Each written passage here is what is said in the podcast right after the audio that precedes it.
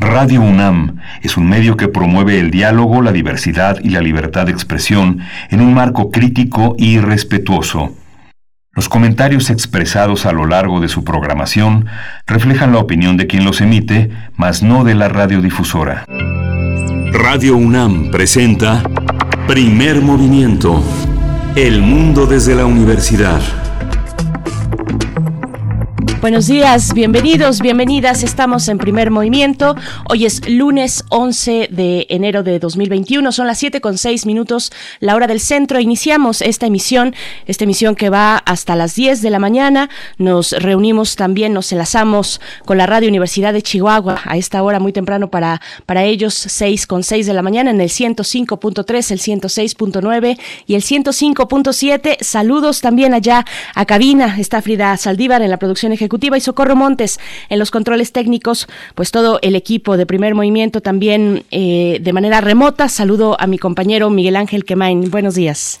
Hola, Berenice Camacho, buenos días, buenos días a todos nuestros radioescuchas, gracias por sintonizarnos, gracias por acompañarnos en este inicio de semana, inicio de clases para muchos niños y jóvenes que eh, recuperan, reinician actividades para enfilarse hacia la meta final, un cierre de semestre en el caso de las eh, eh, materias semestrales, de la parte semestral, hay una parte anual, una parte semestral, una parte anual que termina en junio, que terminará en junio y que ya también se está perfilando con exámenes con una mitad de año eh, muy significativa, muy importante, porque también pone en, eh, sobre la mesa el tema del regreso a clases con toda la, toda la eh, realización de la vacunación.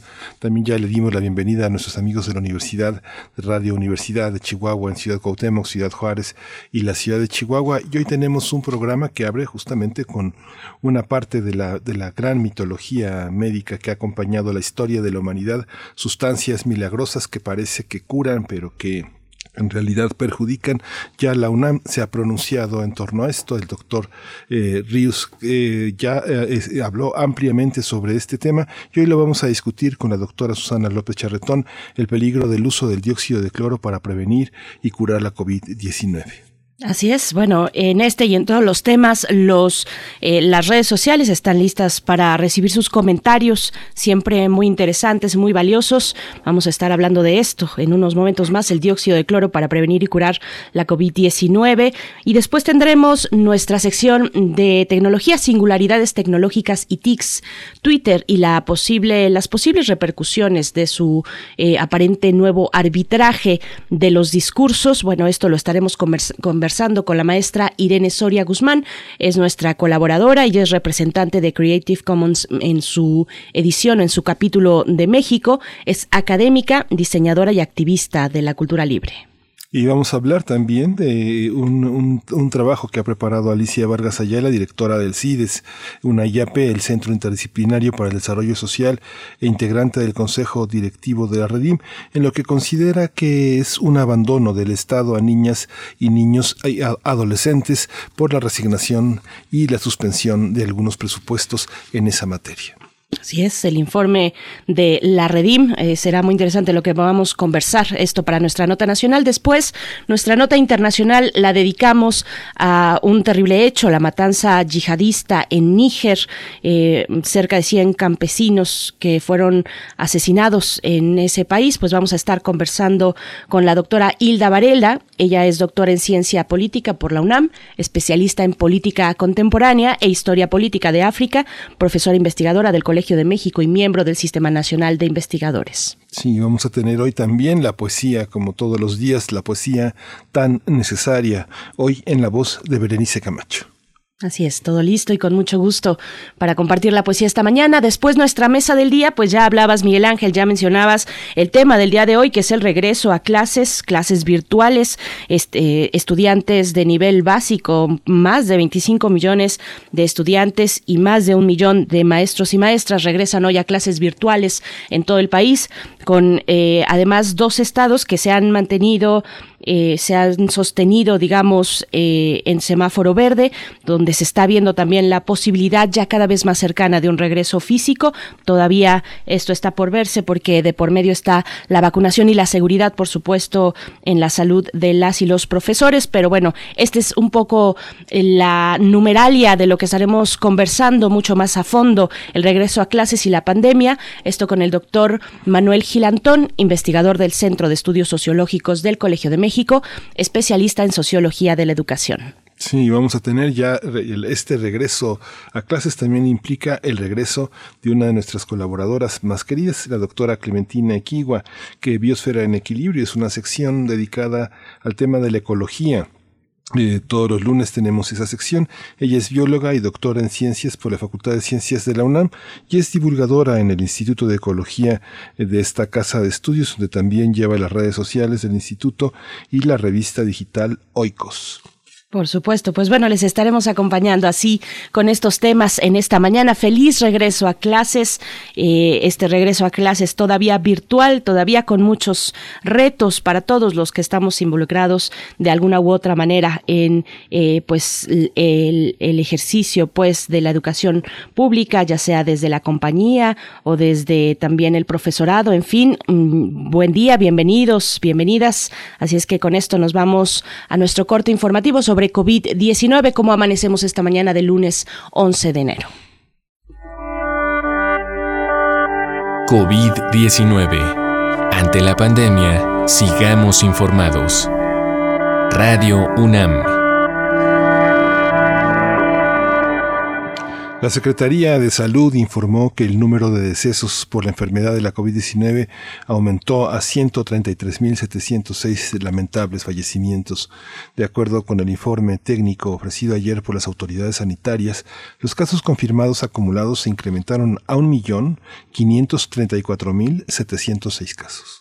En información internacional, la Organización Mundial de la Salud informó que los casos globales de coronavirus SARS-CoV-2 ascendieron el día de ayer a 88.3 millones, tras reportarse más de 802 mil casos en 24 horas. Se trata de una de las cifras más altas en lo que va de la pandemia.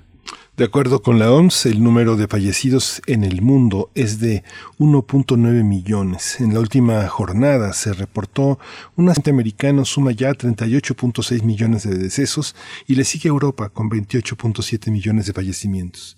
En información de la UNAM, las consultas a distancia son herramientas valiosas para brindar asesoría médica y proteger la salud del ser humano ante la emergencia sanitaria provocada por la pandemia de COVID-19. Así lo destacó Alberto Lifshitz eh, Ginsberg. Él es académico de la Facultad de Medicina.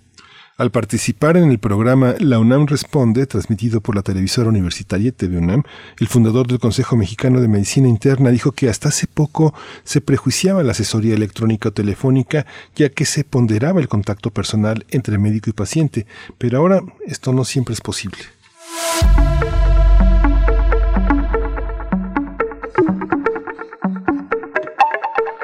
Vamos con nuestras recomendaciones culturales. La cultura no para, la cultura es fundamental, su compañía en estos encierro. Y bueno, a partir del día de hoy, de este lunes, comienzan las inscripciones a los talleres libres del Chopo en línea, dirigidos a niños, niñas, jóvenes y adultos. Se trata de una oferta cultural en talleres sobre dibujo, teatro, autobiografía, redacción, artes plásticas, pilates, fotografía, yoga, escritura avanzada, salsa, bailes populares, en fin, una gran diversidad de talleres para niñas, niños de entre 6 y 12 años. Se ofrecen además los talleres infantiles de teatro y fotografía con cámara estenopeica.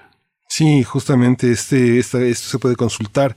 Estos talleres están eh, ya en la página eh, oficial del Chopo www.chopounam.mx y vale muchísimo la pena asistir a estos talleres. Es todo un proyecto académico prácticamente anual y con un acento muy muy fuerte en las vacaciones al final del semestre, que este semestre pues será muy breve, pero hay muchísimas sorpresas también. Vale la pena seguir Chopo Unam. Y nos vamos a ir con música. Vamos a escuchar de Fiona Apple Extraordinary Machine.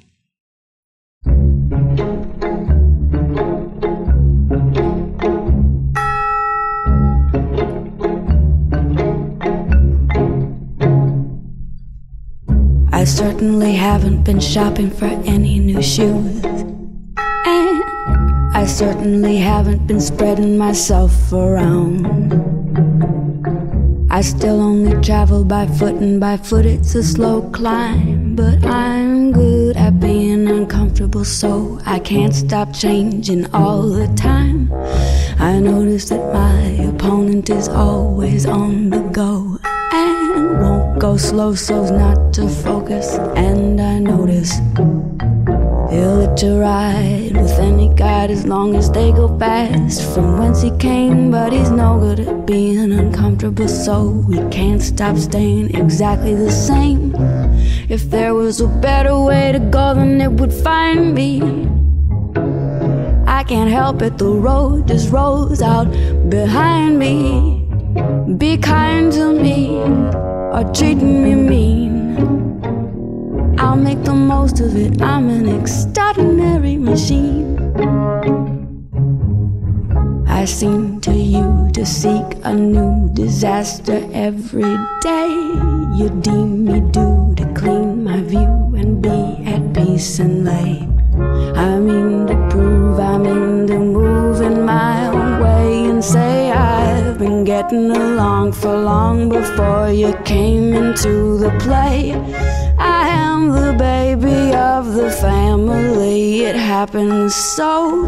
Everybody cares and wears the sheep's clothes while they chaperone. Curious, you're looking down your nose at me while you appease. Courteous to try and help, but let me set your mind at ease. If there was a better way to go, then it would find me.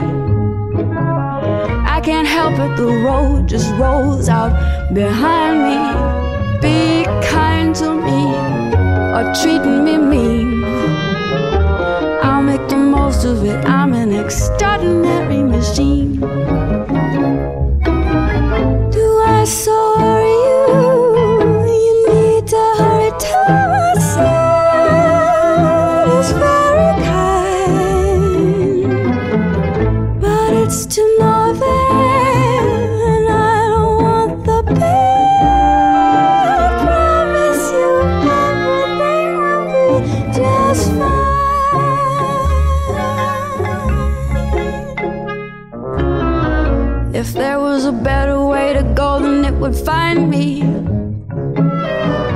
can't help it, the road just rolls out behind me. Be kind to me or treating me mean.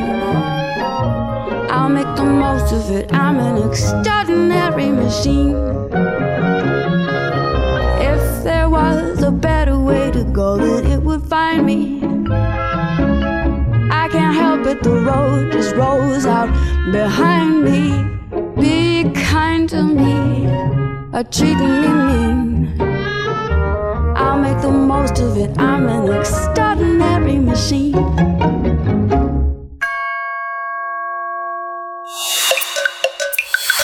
Primer movimiento. Hacemos comunidad.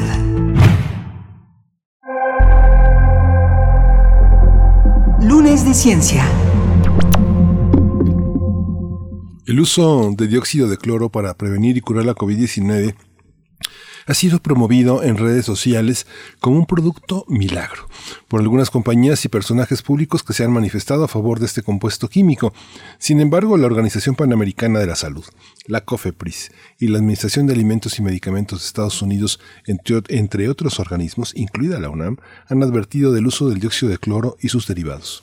En agosto pasado, la OPS alertó que estos productos se usan para desinfectar superficies inanimadas, no para seres humanos. Se trata de un gas de color amarillo muy tóxico que incluso puede provocar la muerte, producir diarreas, neumonía y otras afectaciones. Los efectos adversos incluyen insuficiencia respiratoria, insuficiencia hepática aguda y ritmos cardíacos anormales que pueden causar la muerte. También se ha encontrado la destrucción de glóbulos rojos como consecuencia de esta sustancia, lo que requiere una transfusión sanguínea para recuperarse, además de diarrea severa y vómitos. En pocas palabras, consumir cualquier producto del cloro puede ser mortal. Otro de los peligros del uso de estos productos es el retraso en la búsqueda de atención de los pacientes con COVID-19. Esto facilita la progresión de la enfermedad y la posibilidad de agravarse, lo que disminuye el margen de maniobra de los hospitales en atender a las personas y ayudarles. Vamos a conversar este tema, el peligro de utilizar el dióxido de cloro contra el COVID-19 y los riesgos de la desinformación, que es el principal riesgo en el ámbito de la salud. Hoy nos acompaña la doctora Susana López Charretón, es viróloga, investigadora del Instituto de Biotecnología de la UNAM y es especialista en el estudio de biología celular de la infección por rotavirus y astrovirus. Doctora Susana López Charretón, buenos días, muchas gracias por estar aquí en primer movimiento. Hola, buenos días, con mucho gusto. Muchas gracias, doctora. Bienvenida. Buenos días. Pues bueno, preguntarle primero qué es, qué es este compuesto químico, eh, de qué se deriva y por qué, por qué ha tenido tanta aceptación en una buena parte de la población, no solamente en este país, en el continente y en otros lugares también. Sí, eh, eh, como ustedes ya mencionaron, es un gas formado por un clorito y es muy inestable, entonces eh, normalmente se mezcla hipoclorito con algún ácido y esto forma el dióxido de cloro que ya es la, eh, digamos que la solución más estable que se puede utilizar en ese momento. Es un es un eh, líquido pues que se usa para desinfectar, como ustedes dijeron, por ejemplo, quirófano o que se utiliza para desinfectar grandes cantidades de agua para limpiar, eh, digamos, agua reciclada.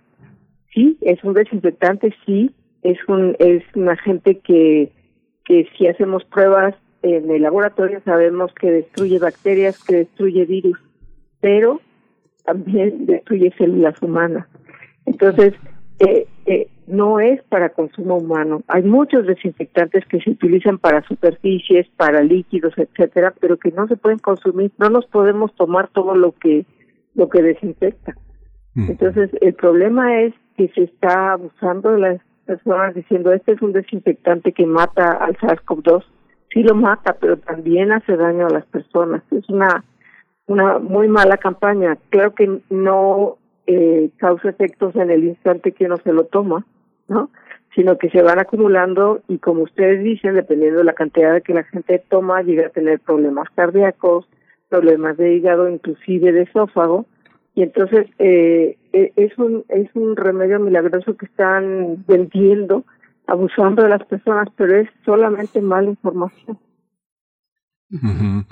Uno recuerda uno recuerda que hay una hay una idea internacional que es el tema de la MMS por sus siglas en inglés que es solución mineral milagrosa que fue implementada por un famoso estadounidense Jim Home que lo implementó en la Guyana en los años 90 y que y que fundó una religión para poder hacerlo. Este tema de poder encontrar en el mercado este tipo de sustancias que saltan al control de la COFEPRIS, por ejemplo, eh, circulan a través, ¿cuántas sustancias no circulan a través de esta, de esta idea de, eh, esta idea de la, salud a través de la ecología, lo natural, lo orgánico, todas estas pseudo, pseudoformas científicas? ¿Cómo, cómo trabajarlo? ¿Cómo los científicos, los médicos enfrentan estas situaciones, doctora? Ese, es un problema muy serio. Existe todo un grupo de, de pues de remedios, digamos, que, que están fuera del control farmacéutico, fuera de la COFEPRIS, porque se ven justamente como eh, remedios naturales. Es eh, extractos de plantas que tienen compuestos activos pero que no son eh, no son vendidos como medicamentos. Cualquiera de esas cosas que ustedes compran pueden leer que dice esto no es un medicamento, esto se toma bajo la responsabilidad de la persona.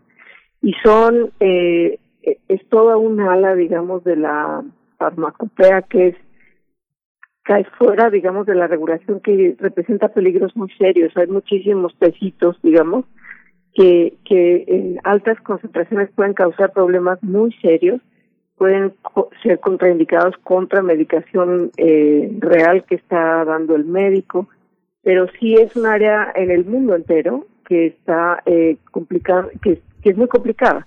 O sea, hay personas que tomando alguna de estas remedios han acabado en el hospital con anemias espantosas justo porque estos estos remedios no tienen ninguna dosificación y no tienen ninguna recomendación médica. Entonces, eh, pues poco veneno no mata, digamos, ¿no? Pero cuando estamos tomando siempre regular este, este tipo de, de remedios, digamos, puede, podemos llegar a, a, causarnos un daño muy serio. El más serio que veo en este momento con el dióxido de cloro es esta falsa esperanza de que con esto ya nos curan, con esto no nos vamos a enfermar. La realidad es que esta sensación de falsa protección es muy grave porque entonces la gente deja de tomar las medidas que son las más sencillas. Tenemos que mantener la distancia social, tenemos que lavarnos frecuentemente las manos y usar cubrebocas. Doctora Susana López, bueno, tal vez vamos a sonar reiterativos, pero es importante que, en esta charla podamos despejar todas estas dudas que son muy comunes, muy cotidianas y muy extendidas en la población. Le pregunto si hay investigaciones que demuestren la efectividad de este compuesto para curar, no solamente hablamos de la COVID-19, sino de otras afecciones. También es utilizado y desde hace ya tiempo, no es reciente es utilizado para supuestamente, precisamente como cura de otras enfermedades. ¿Hay investigaciones, hay eh, entidades internacionales o nacionales que sostengan la efectividad de este compuesto? Eh, hay investigaciones, sí, que han demostrado que el dióxido de cloro sí es capaz de destruir muchos microorganismos, malaria, inclusive muchos virus, por ejemplo. Eso en ensayos en laboratorio. Si yo le pongo esto a un microorganismo, lo destruyo. Pero el consumo de esto para destruir los microorganismos dentro de, la persona es algo que no está recomendado, es algo que no está contraindicado por por COFEPRIS, por la FDA, por la ONU. El uso de este tipo de, de, de se llama justamente mineral milagroso, ¿no? Este, le llaman así. En eh, el organismo es malísimo. También se han hecho estudios, por ejemplo, de que puede dañar el desarrollo de los niños, de los bebés, cuando las madres embarazadas toman este tipo de medicamentos. Tiene eh, efectos mucho más severos en niños. Entonces, sí tiene todas las eh, contraindicaciones. Se, se estudió en algunos años si tenía eh, efectos contradictorios en la salud de las personas y los tiene.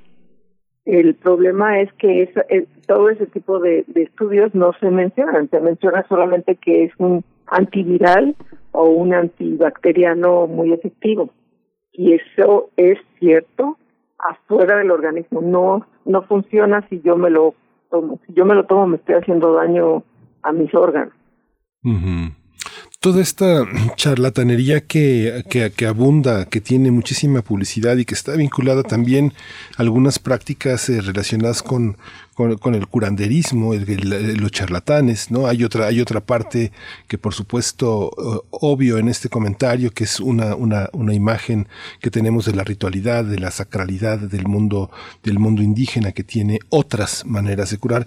Esto no, no, no lo ve usted también como parte de una rémora en este, en este conflicto entre la ciencia alópata y la ciencia homeópata, donde se busca en los remedios eh, naturales también esta, esta visión amparada en, también en pseudoconocimientos que tienen, que tienen bases eh, eh, en otro, en otro terreno científicas, como todo lo que ha hecho la Universidad de Chapingo con, el, con la metabolización de muchas sustancias que, que, que vende, que difunde.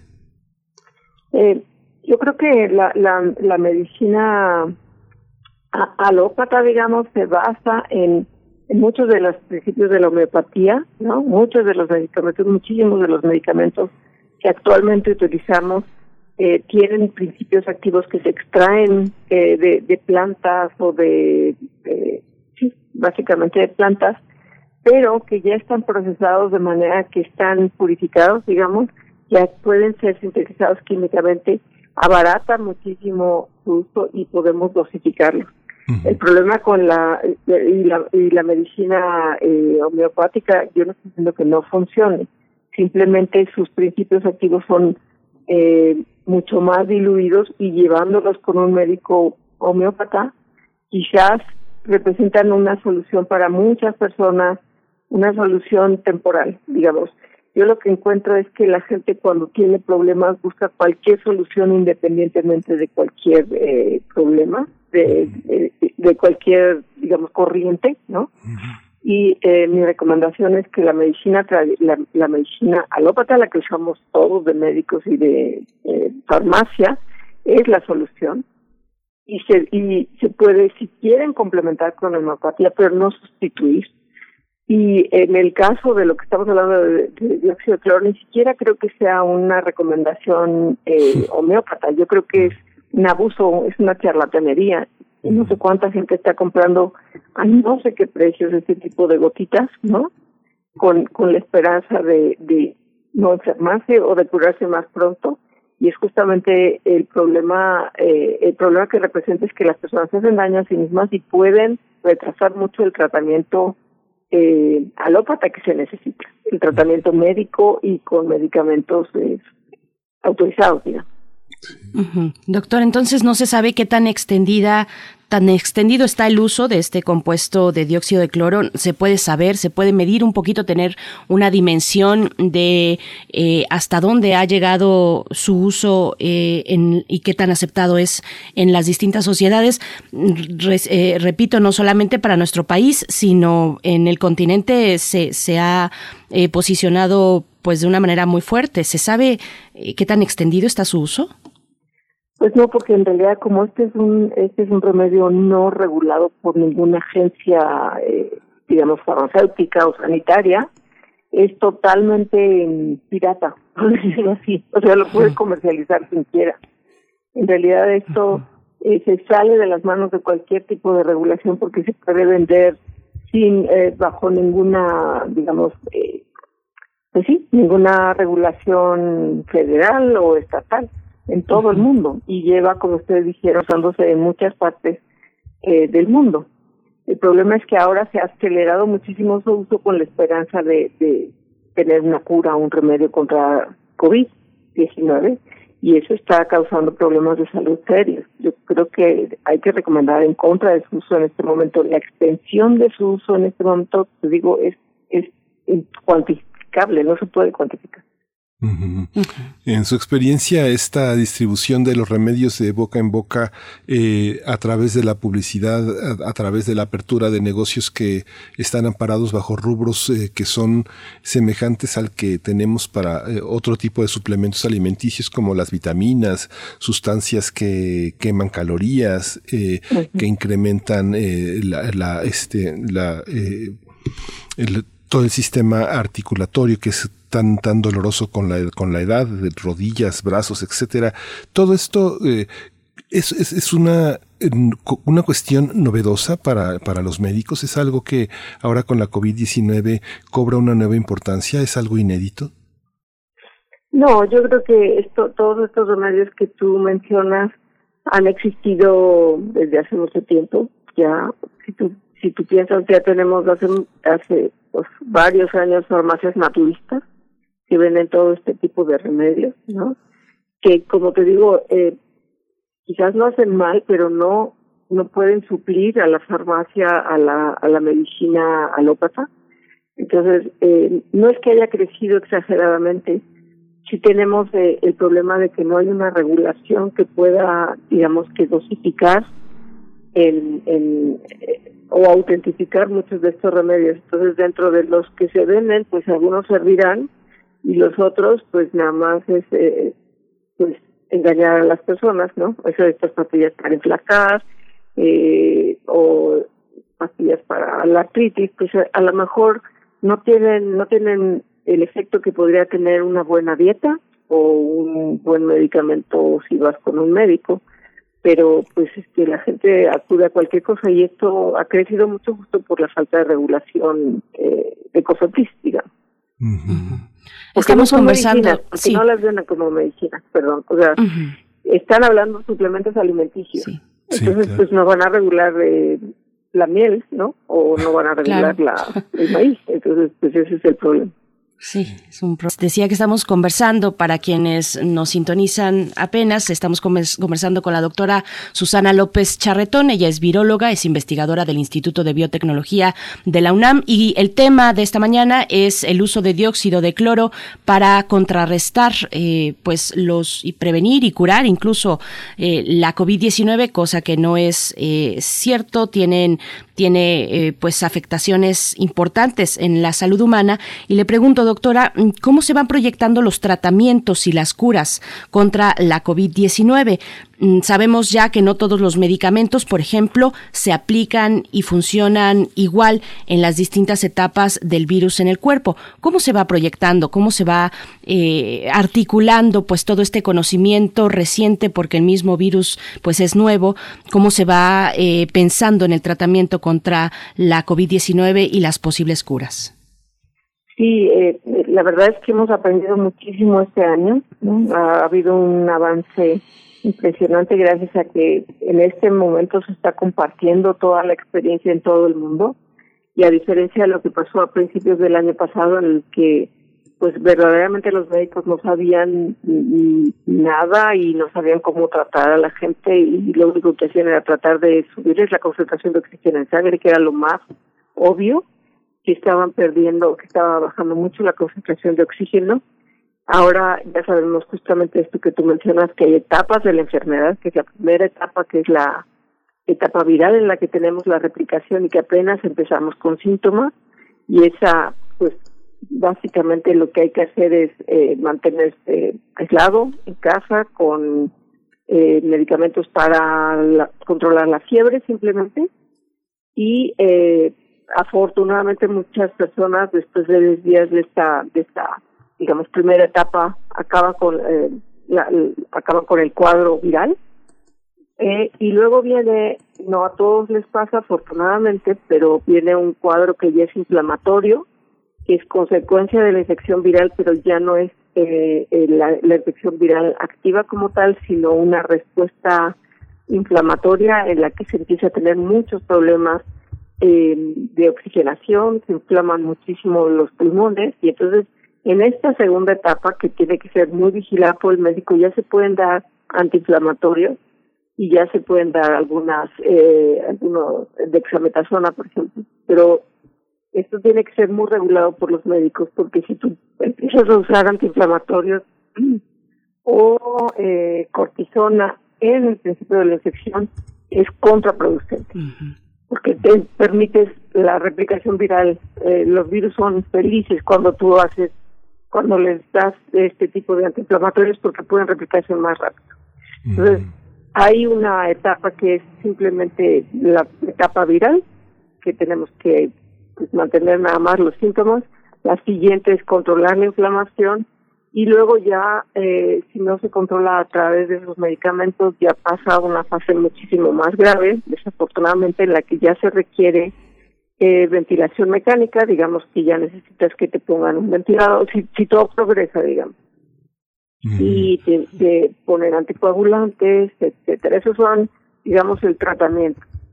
Ahora se están haciendo el tratamiento de la enfermedad. Ahora están, afortunadamente, se han desarrollado ya medidas un poco más eh, dirigidas hacia el virus, no solo a los síntomas, en los que se están ensayando eh, varios antivirales que frenan la replicación del virus y eso se tienen que aplicar al inicio de la infección. Eh, esos son los más difíciles en este momento porque la gente con la que se pueden probar estos antivirales en general acude al médico ya no en esta primera fase, sino en la siguiente fase, en la fase que ya es, eh, digamos, la, la fase más complicada, la fase de inflamación. Pero ya se empezaron a probar antivirales y ya también se están empezando a probar anticuerpos contra el virus que paran, digamos, la replicación del virus y eso va a ayudar mucho. El chiste simplemente es poder eh, detectar esta esta etapa, ¿no? Y eh, tener acceso a este tipo de medicamentos antivirales. Por ejemplo, el remdesivir que ustedes han oído que no funciona, no eh, no es que no funcione, es que se ha ensayado los, los grupos de ensayo de, esta, de este medicamento empezar muy tardíamente en las etapas de, de, de, de la enfermedad. Ahora se está revalorando su uso en etapas tempranas de la enfermedad y parece que entonces sí funciona porque es un inhibidor de la replicación del virus. Y también eh, el uso de estos anticuerpos que les digo que van contra el virus se puede usar temprano en la enfermedad. Un ejemplo que es anecdótico totalmente porque no hay números, pero que es muy claro, es el presidente Trump, que que lo pescaron tempranito en la, en la infección y le dieron de todo este tipo de, de medicamentos en Estados Unidos bajo la vigilancia médica, pero que tuvo un, un una progresión muy muy fácil en su enfermedad. Eso es lo que quisiéramos poder tener. El problema es que no tenemos la velocidad para detectar a los, a los enfermos eh, en etapas muy tempranas o que van a agravarse. Como les digo, el 85% de las personas pasan por una enfermedad que no llega a ser tan severa y entonces ni siquiera acuden al médico. esto que usted señalaba, la vigilancia de la COFEPRIS, se tiene que exigir, tiene que, tiene que despertar. ¿Cómo lograr esto cuando no tenemos una, un, un activismo político social contra la charlatanería? Como usted decía, bueno, no, no, no se puede armar una sociedad de, de, de, personas activas, activistas contra la miel, ¿no? Sino que eh, ¿cómo, cómo combatirlo, cuál es eh, la, la, perspectiva ante una normalización, una, una, un crecimiento de las normas para tener un control farmacéutico más estricto pues eh, es, es, un tema muy complicado. O sea, yo creo que el principal eh, problema que tenemos en este momento son eh, las redes sociales, el, el, eh, las, las noticias, las fake news, que eh, hay personas que son muy activas y que promueven eh, sin fundamentos científicos muchos remedios o, o de este tipo, ¿no? Y entonces, eh, pues el activismo tendría que ser, eh, digamos, contrarrestando con este tipo de programas que ustedes tienen, ¿no?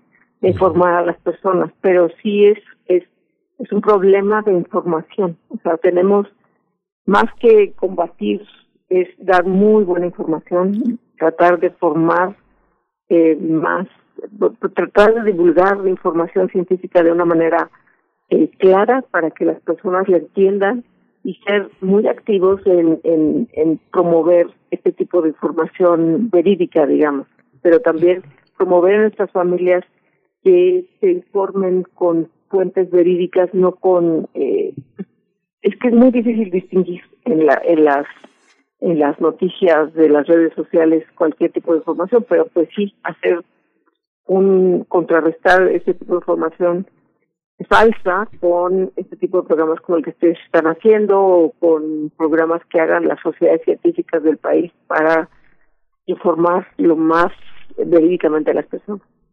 Privilegiar ese tipo de comunicación de instituciones eh, certificadas, de medios de comunicación ya también eh, de pues ya consolidados, tratar de evitar estos pequeños sitios que, que pues eh, ofrecen curas milagrosas. El dióxido de cloro nos dice mata al virus del SARS-CoV-2, pero también mata a las células humanas. No se debe considerar como un tratamiento o como una cura. Eso hay que dejarlo muy claro. Y como siempre, un placer conversar con usted esta mañana, eh, doctora Susana López Charretón. Muchas gracias por su presencia, por su claridad y por todo lo que nos comenta. Muchas gracias. Muchas gracias a ustedes. Buenos días.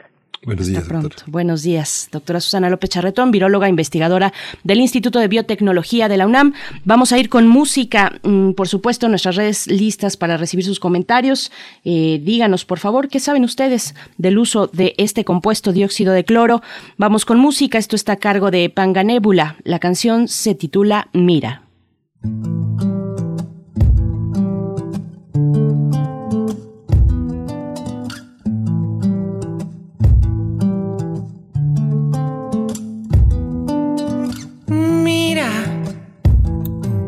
Que si sonríes brilla más cada mañana que por las noches cuando me acuesto en mi cama brilla el sol. Mira que si despierto con frío en la madrugada recuerdo el calor de tu sonrisa en mi almohada brilla el sol cuando, cuando te miro. Brilla el sol cuando me siento caer. Brilla el sol, pero amanezco en tu piel. Brilla el sol, te miro, respiro.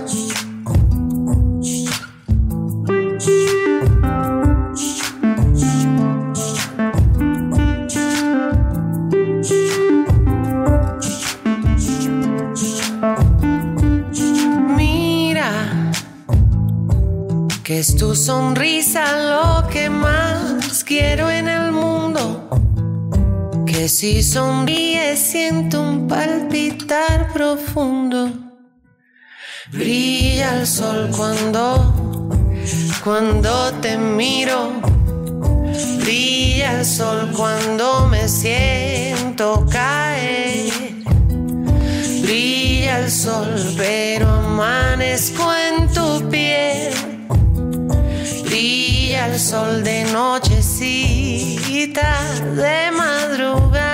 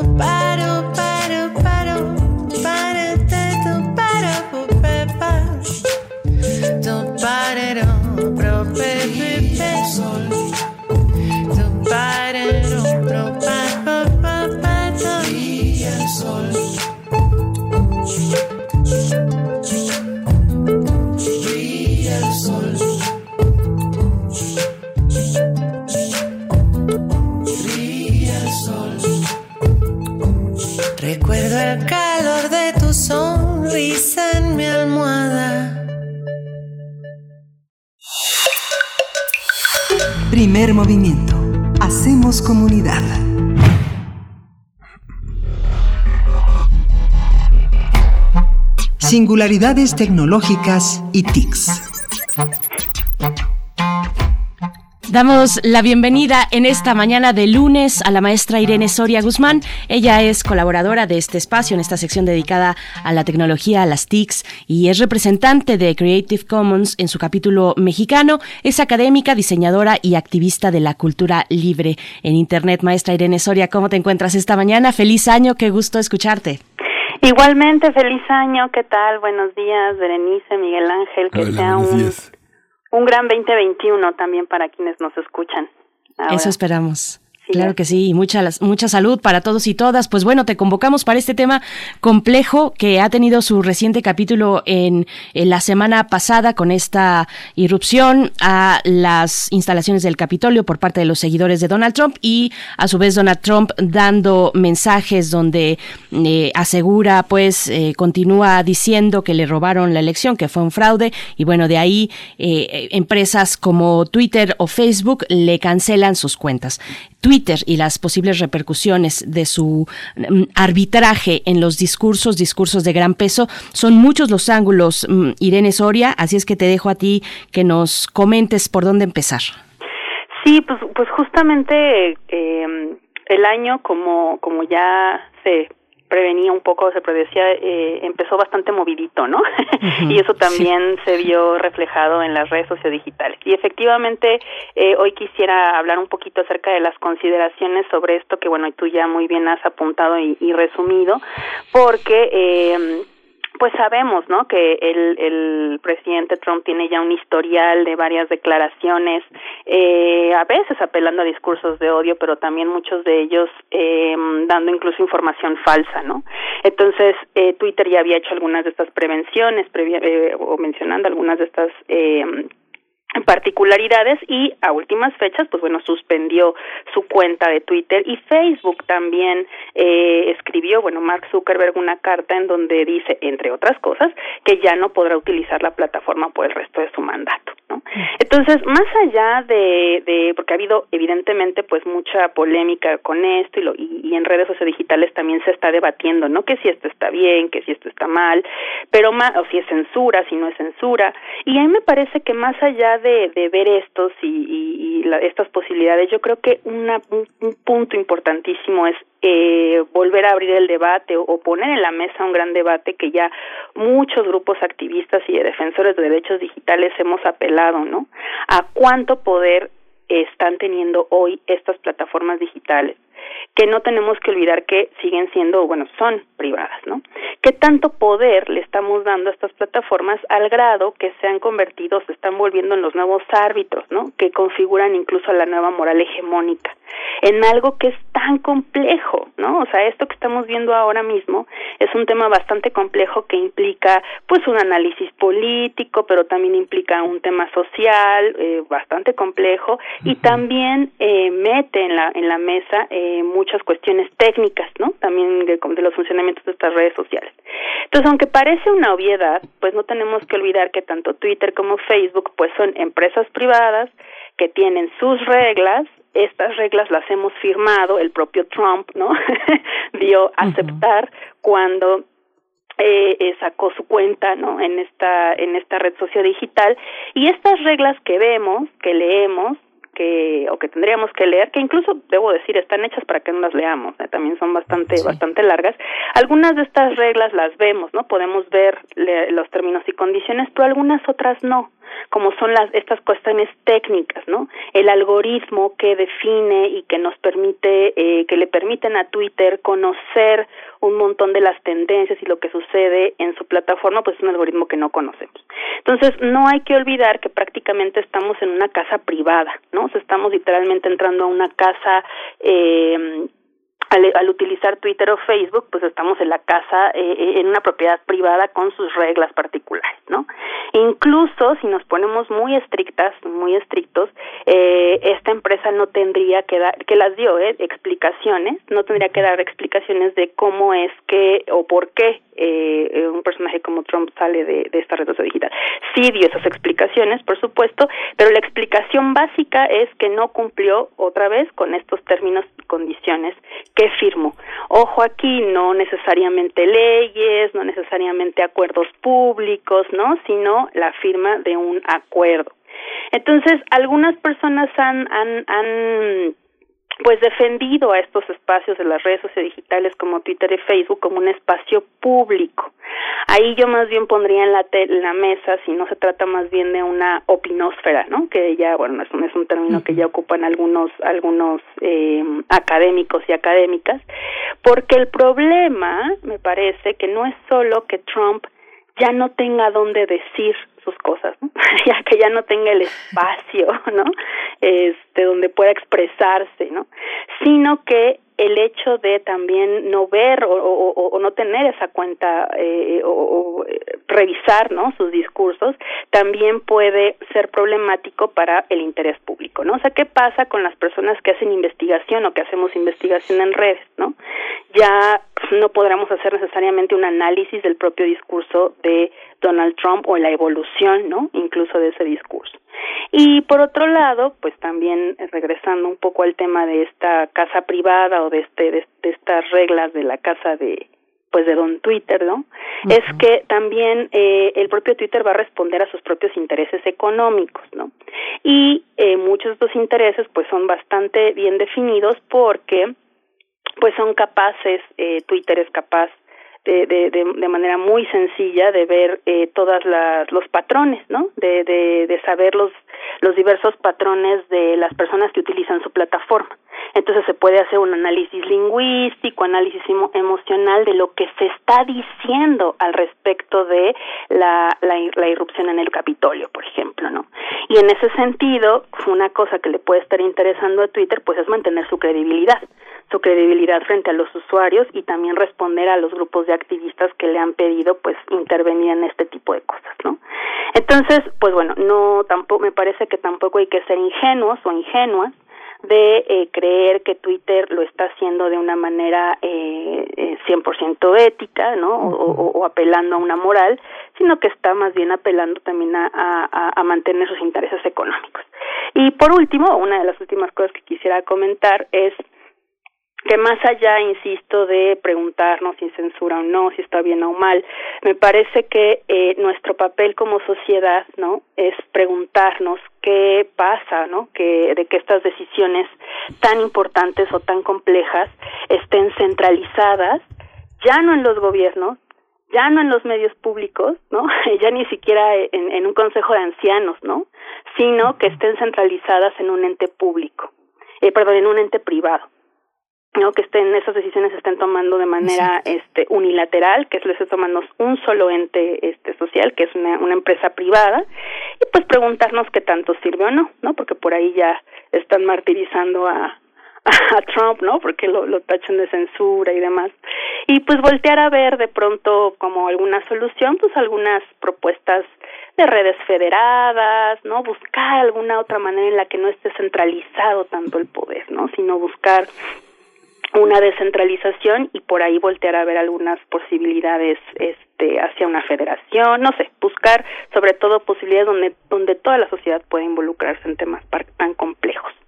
Pero no sé si si si algo de esto mi querida Berenice este Miguel Ángel, no bueno, si está Miguel Ángel les haga como algún punto, ¿no? Sí, lo que, lo que, lo que pasa también, eh, es que Facebook, Twitter, eh, todas estas redes funcionan como iglesias. O sea, hay, hay, las iglesias en las que, por ejemplo, no se puede hablar de homosexualidad a, menos que se le considere una enfermedad. ¿no? no se puede hablar de matrimonio igualitario a menos que se considere una desviación.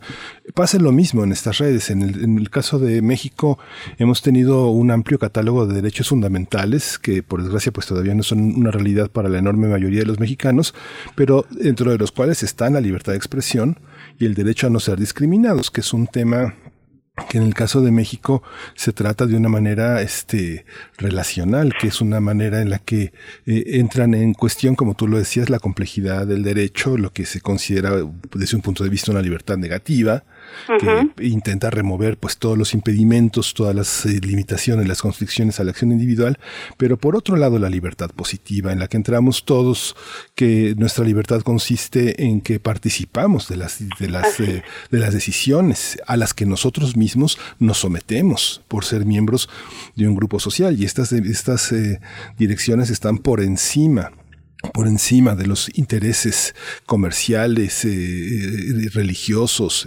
estamos en un Estado laico y la libertad de expresión la vemos desde una óptica distinta a la que los, eh, distintos gobiernos lo han hecho. La Unión Europea lo ve de distinta manera a, a, los Estados Unidos y nosotros, por ende, estamos más apegados al mundo de la, de la constitucionalidad europea que al de la norteamericana, ¿no? Así es, y sobre todo que son cuestiones que nos afectan, ¿no? O sea, como bien dices tú, es un derecho que ejercemos, pero que también nos afecta como sociedad. Y muchas de las cosas que suceden dentro de las redes sociodigitales, no solamente lo que opinamos ahí, sino el funcionamiento, afecta también nuestras decisiones. Hay algunas personas que hablan de de pues ya de la inexistencia de la democracia en una era post Facebook no este entonces eso también son temas bastante bastante eh, importantes de debatir insisto no solamente en un punto centralizado sino de una manera global social eh, local también no específicamente con las leyes de cada país por ejemplo pero sobre todo donde todas las las, las personas miembros de una sociedad podamos interactuar en ello no en este en este en esta reflexión Así es. Pues maestra, perdón, maestra Irene Soria, como siempre, muchas gracias. Bueno, es una discusión no hay conclusión todavía, es una discusión abierta sobre, la que vamos caminando y más en estos momentos de encierro y de pandemia donde no podemos salir a las calles y expresarnos en un foro público abierto, en el espacio público, pero hay que, yo creo que pensar en generar espacios mm, de opinión pues más horizontales, precisamente más democráticos, donde no estemos sujetos a este tipo de reglas de una casa privada, que finalmente como casa privada no deberían contravenir las normas sociales o las leyes incluso de los estados, en fin, hay que seguir caminando sobre esas eh, ideas y esas narrativas y como siempre te agradecemos mucho, Irene Soria, tu participación en este espacio. Muchas gracias. Muchas gracias y buenos días. Gracias. Pues complejo, Berenice, complejo. Como es como la ley Olimpia, ¿no? La, la gente no puede hacer uso de lo que tiene como quiera. Tiene que tiene limitaciones, la libertad de expresión, que son justamente estas distinciones que la igualdad como diferenciación y la igualdad como equiparación. Somos iguales ante la ley, pero el derecho establece tratos diferenciados cuando se considere necesario, como en el caso de la ley Olimpia, por ejemplo. ¿no? Así es. Pues bueno, ¿ustedes qué opinan? Déjenos sus comentarios precisamente en redes sociales. Hay que ir armando nosotros espacios, insisto, pero bueno, eso será en materia de otra discusión. Vamos a despedirnos ya de la radio Universidad de Chihuahua. Ya son las 8 de la mañana. Nos vamos al corte, estamos en primer movimiento. Síguenos en redes sociales. Encuéntranos en Facebook como Primer Movimiento y en Twitter como arroba PMovimiento. Hagamos comunidad.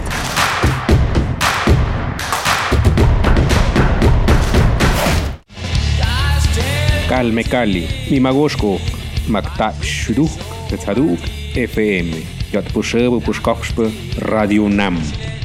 Calme Cali, Calme Cali, quinta temporada. Todos los jueves a las 10 horas por el 96.1 de FM. Retransmisión, domingos 15.30 horas. Radio UNAM. Experiencia sonora. Crimen organizado avanza, los jóvenes sin oportunidades. Es el México del retroceso de Morena. Llegó la hora de corregirlo. El PAN gobierna mejor y gobierna para todas y todos. En Guanajuato, más de 11.000 empleos se recuperaron en solo tres meses tras la pandemia. El estado más seguro para vivir es Yucatán. Maulipas apuesta por energías limpias y renovables. Tan solo en Baja California Sur, la inversión extranjera creció 21%. Habla Marco Cortés, presidente nacional de PAN. Cambiemos hacia el futuro. Únete a Acción por México. Partido Acción Nacional. Propaganda dirigida a militantes del PAN para la precampaña a diputados federales. Entonces, ¿qué? ¿Te vas a seguir haciendo? ¿Vas a seguir permitiendo que todos estos políticos mediocres y corruptos... Sí, eso. Sigan haciendo lo que se les da la gana con nuestras vidas. ¿Te vas a quedar cómodo en tu casa ese domingo tan importante? Mientras estos tipejos siguen violando una y otra vez tus derechos. De una vez te digo. Que yo no. Pásate a la izquierda. Todo México se está pasando a la izquierda. El PT te acompaña. El PT te empodera. El PT está de tu lado. Morena nos prometió que iba a barrer de arriba hacia abajo y lo cumplió. Barrió con ahorros de México. Barrió con los medicamentos.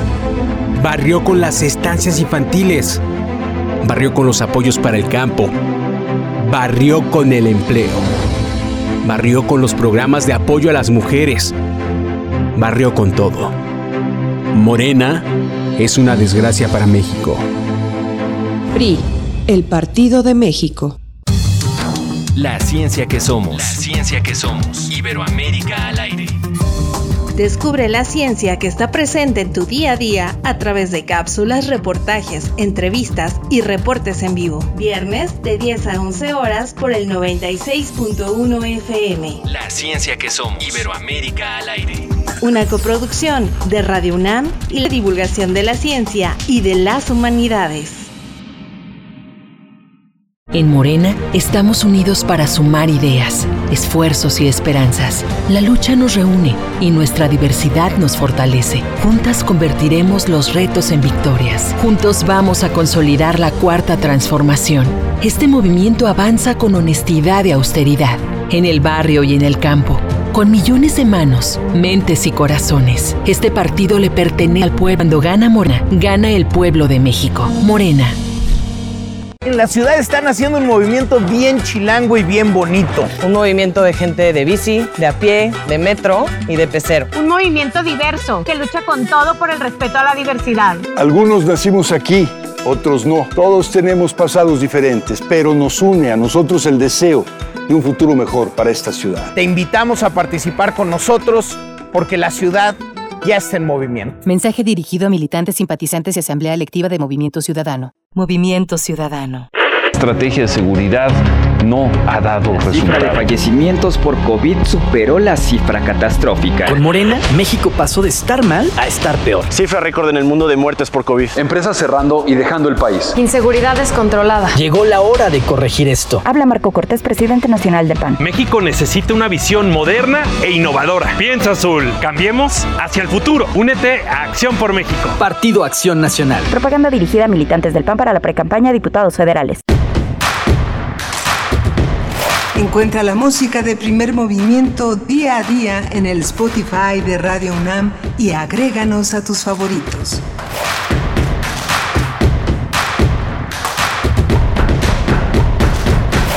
Hola, buenos días. Buenos días. En este lunes 11 de enero estamos en primer movimiento, la segunda hora de primer movimiento. Eh, le doy la bienvenida a Frida Saldívar, que hoy está en la producción ejecutiva, a Socorro Montes, que está en la conducción de, las, de los controles técnicos, y Berenice Camacho del otro lado del micrófono. Muchas gracias, Berenice. Buenos días. Muy buenos días, querido Miguel Ángel Quemain.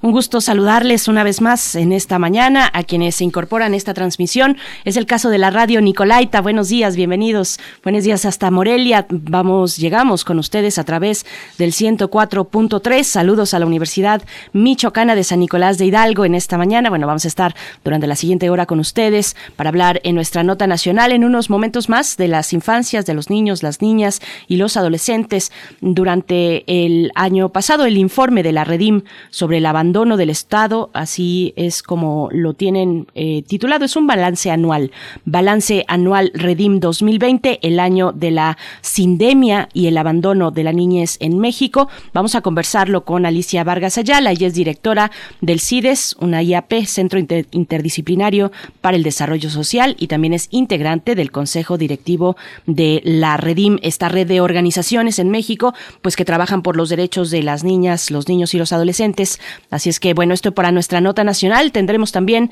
en información internacional, eh, pues puntual e interesante, importante destacarla, Miguel Ángel. Sí, vamos a tener la participación de eh, la doctora Hilda Varela, que es una experta en ciencia política por la UNAM, es especialista en política contemporánea e historia política de África, es profesora e investigadora en el Colegio de México y miembro del Sistema Nacional de Investigadores. Vamos a hablar hoy de la matanza yihadista en Níger, un episodio francamente de una enorme, de una enorme crueldad, de un enorme escándalo internacional. Vamos a tratar este tema que pues no ha sido lo suficientemente abordado ni esclarecido en los medios con los que contamos, desgraciadamente. Así es, vamos a eh, estar conversando en nuestra nota internacional sobre este eh, hecho violento, lamentable, eh, trágico en Níger. Y, antes también, bueno, para los que se recién se suman a esta transmisión, mm, comentarles que venimos de una hora para hablar, eh, donde estuvimos conversando de ciencia, el peligro del uso del dióxido de cloro para prevenir y curar la COVID-19. Estuvimos conversando con la doctora Susana López Charretón, investigadora de la UNAM, y tenemos varios comentarios eh, al respecto. Por por aquí nos dice, por ejemplo, Hernán Garza, muy clara y pertinente intervención podrían evaluar el abordar sobre la recomendación de la vitamina D para tratar o prevenir la enfermedad de la COVID-19. Bueno, ahí lo tenemos anotado, Hernán, Hernán Garza, gracias por tu comentario.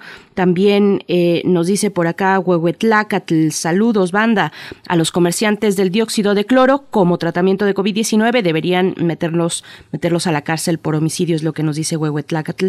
Bueno, varios, varios comentarios al respecto. También nos dice por aquí Alfonso de Alba que él sabe del el uso del dióxido de cloro como complemento similar a las pastillas para adelgazar. Dice, poco veneno no mata. Pues bueno, estos son los comentarios que nos comparten en esta mañana. También estuvimos conversando sobre pues el poder de arbitraje que tienen las redes sociales. Lo vimos en el episodio con Donald Trump la semana pasada, eh, con Twitter y Facebook cancelando sus cuentas ante estos dichos de Donald Trump de que le robaron la elección, de que esto fue un fraude. Bueno, nos dice Flechador del Sol, Twitter aplicó una buena medida al suspender las cuentas de Donald Trump. Recordar que ese mismo personaje proponía bajar el interruptor, el interruptor de Internet. Y bueno, algo interesante que tú mismo comentabas, Miguel Ángel, en nuestro chat de producción sobre mm, la idea o la pregunta de quién debe tener el arbitraje, a quién, en quién recae ese poder de tener el arbitraje, pues de suspender una vía de comunicación de un personaje, de cualquier persona, pero alguien con el poder y la eh, influencia que puede tener eh, como es el presidente de los Estados Unidos, ¿no? Creo que también ahí hay un debate sobre quién puede o no arbitrar estas eh, conversaciones que van mucho más allá de lo privado que se extienden a pues un tipo de influencia mucho más mucho más amplia, Miguel Ángel. Sí, justamente hay una serie de trabajos que justamente ha, publicado también eh, nuestro Instituto de Investigaciones Jurídicas, digo nuestro porque es de todos los mexicanos, el, el Instituto de, Investigaciones Jurídicas de la UNAM, donde se ha reflexionado sobre la libertad de expresión en la Constitución mexicana, toda una serie de libertades, de marcos jurídicos. Miguel Carbonell ha hecho una reflexión desde hace muchos años sobre este, sobre este tema, Pedro Salazar Ugarte, que también ha reflexionado de una manera profunda, tiene un trabajo sobre el derecho a la libertad de expresión frente al derecho a no discriminación, esta cuestión tan, eh, tan, tan compleja que hay que ver eh, eh, en, en, su, en su justo encuentro. Pedro Salazar Ugarte y Rodrigo Gutiérrez Rivas han, han escrito un trabajo muy, muy importante, muy documentado, que permite entender la labor del legislativo, la labor de las, de las organizaciones civiles, de las organizaciones internacionales. Es importante tener presente este tipo de contribuciones porque permiten entender también el debate en torno a los medios de comunicación, la protección de periodistas, la libertad la libertad que tiene eh, para ejercer este oficio y las intervenciones que se han comentado de manera insuficiente sobre los señalamientos que ha hecho el presidente en relación a los medios, a los periodistas, hasta dónde son los límites para, para señalar, para debatir, para hacer, para hacer una interlocución con este, con este aspecto. ¿no? Por supuesto. Bueno, un tema que tiene muchos flancos, el del poder de las corporaciones como Facebook, hasta también, por supuesto, la libertad de expresión y los discursos mm, de odio y discriminatorios. Pues bueno, nuestras redes están ahí para atender sus comentarios. Vamos ya con nuestra nota nacional. Vamos. Primer movimiento. Hacemos comunidad. Nota nacional. El gobierno de México abandonó a 40 millones de niñas y niños y adolescentes en 2020 durante la emergencia sanitaria por COVID-19. Así lo revela un informe de la Red por los Derechos de la Infancia en México, la Redim. El documento se entregó el pasado 6 de enero, el Día de Reyes, en Palacio Nacional para pedir al presidente López Obrador cambiar su enfoque para la gestión de la crisis sanitaria. La REDIM documentó más de 33 mil casos de COVID-19, 364 muertes de personas entre 0 y 17 años de edad hasta diciembre pasado. La organización consideró que el gobierno federal decidió renunciar a sus obligaciones legales con la niñez, pues en medio de la pandemia se anunciaron nuevos recortes presupuestales que afectan la garantía del derecho a la salud de los infantes en al menos 16 programas. Además señaló que el gobierno no se ha preocupado por aclarar cuántos menores han quedado huérfanos por la pandemia. Vamos a conversar esta mañana sobre los datos de este informe y la situación de ese sector de la población en México. Y nos acompaña este día Alicia Vargas Ayala. Ella es directora del CIDES IAP, Centro Interdisciplinario para el Desarrollo Social. Es integrante del Consejo Directivo de la Redim y es colaboradora también de Primer Movimiento los jueves. Pero ahora extendemos más el tiempo para hablar de este informe. Alicia Vargas Ayala, bienvenida a Primer Movimiento. Feliz año. Gracias por estar con nosotros, con nosotras compartiendo. Muy buenos días, Berenice y Miguel Ángel. Pues primero que nada, feliz año para este 2021, mucha salud, éxito en todos los proyectos que emprendan y sobre todo que sea un año pleno de ejercicio de derechos humanos. Para gracias, todos gracias Alicia Vargas. Eh, este, este informe es muy importante porque bueno contempla todo el país, eh, todos los gobiernos del país, no solo el gobierno federal, cómo repartir las eh, responsabilidades, cómo, por dónde empezar. Ustedes entregaron una, una petición al presidente de la República. ¿Tendría que haberse entregado también a todos los gobernadores de los estados? Gracias, Miguel Ángel. Mira, pues sí, sí, efectivamente es un balance eh, que nos da muestra del estado que guardan los derechos, bueno, que guardaron los derechos de niños, y adolescentes durante el 2020, atravesados por una eh, por secuelas terribles que nos dejó la pandemia y que nos está dejando todavía. Y efectivamente tendríamos que deslindar responsabilidades y, como dice el presidente, como las escaleras, desde arriba hasta abajo, ¿no? Porque a cada uno de los sectores de gobierno, ámbitos de la sociedad y personas que, que vivimos en este país, nos toca un pedacito de la responsabilidad que tenemos en la protección y cuidado de niños y niñas. Así que quizás sí tendría que haber sido entregado este, a cada uno de los, de los ámbitos de gobierno, pero hacemos un balance anual con la intención de que de entregarlo a los principales tomadores de decisiones de este país.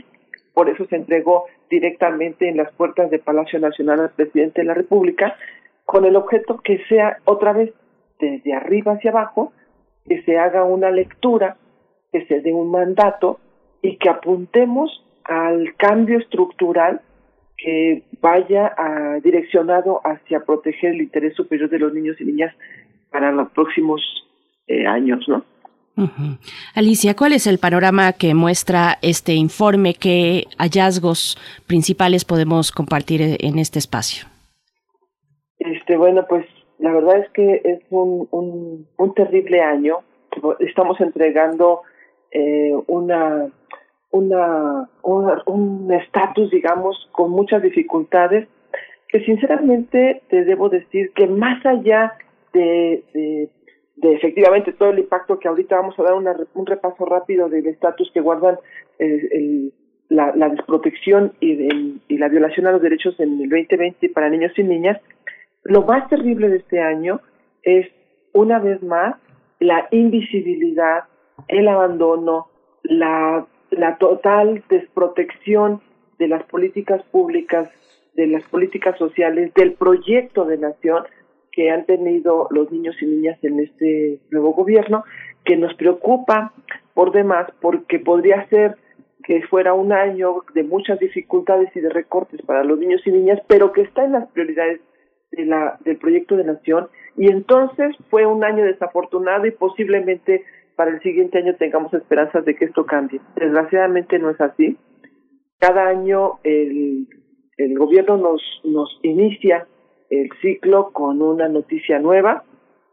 No puedo olvidar el inicio del año pasado donde nos despertaron eh, los primeros meses del año diciéndonos que las organizaciones de sociedad civil eh, quedaban limitadas para recibir recursos para operar proyectos de desarrollo social y entonces fue limitado todo el año y a partir de ese momento para todo el periodo que sigue y por normas eh, y, publicaciones oficial así fue. Este año eh, cerramos el año y empezamos el año con una discusión gravísima que es si es o no prioritario que exista un sistema de protección para los derechos de niñas y niños en este país, porque podría ser una actividad está además eh, considerada desde estos proyectos neoliberales, ¿no? decir, el sistema de protección ahora toma una relectura y es posiblemente va a empezar a, tomar en la narrativa de este gobierno como un, un, acuerdo eh, de cupular entre los entre los gobiernos pasados y eh, por lo tanto un proyecto que tiene que desaparecer de manera rápida. Y esto estamos esperando para esta semana, a ver si para la, la, la puesta del jueves tenemos un avance de esto. Pero bueno, esas son las dificultades. Y entonces, digamos, en esta lógica, eh, para este 2020, la primera dificultad que tuvimos fue esta, la invisibilidad de la niñez. Eh, se había profundizado ya una narrativa sanitaria que había eclipsado que todos los otros temas pendientes del país se relevaran y precisamente el abandono de la niñez y la adolescencia tendrá consecuencias en el corto, mediano y largo plazo que pueden ser devastadoras, dado que se pronostica un aumento entre el 10 y el 50% de la mortalidad infantil global, un aumento en la desnutrición aguda, una crisis alimentaria, un incremento de la pobreza. Con esto, siempre que vemos eh, cifras que, van, que llevan al incremento de la pobreza, tenemos que pensar inmediatamente en la repercusión de incremento de la niñez trabajadora, la falta de acceso a servicios básicos y principalmente pues en materia de salud. Esto traerá consigo un, un año eh, de incremento en la desigualdad económica, en el rezago social, factores estructurales que pueden propiciar que una niña, niño o adolescente esté más expuesto al reclutamiento del crimen organizado por el abandono de la protección y de los, del sistema escolar. Esto es parte del balance que presentamos con toda una serie de datos y cifras que ustedes van a poder encontrar. Eh, lo subiré en su página para que lo podamos ver todos los, escuchas y lo podamos compartir. ¿no? Sí, no está, no está accesible el informe todavía en la red, ¿verdad, Alicia?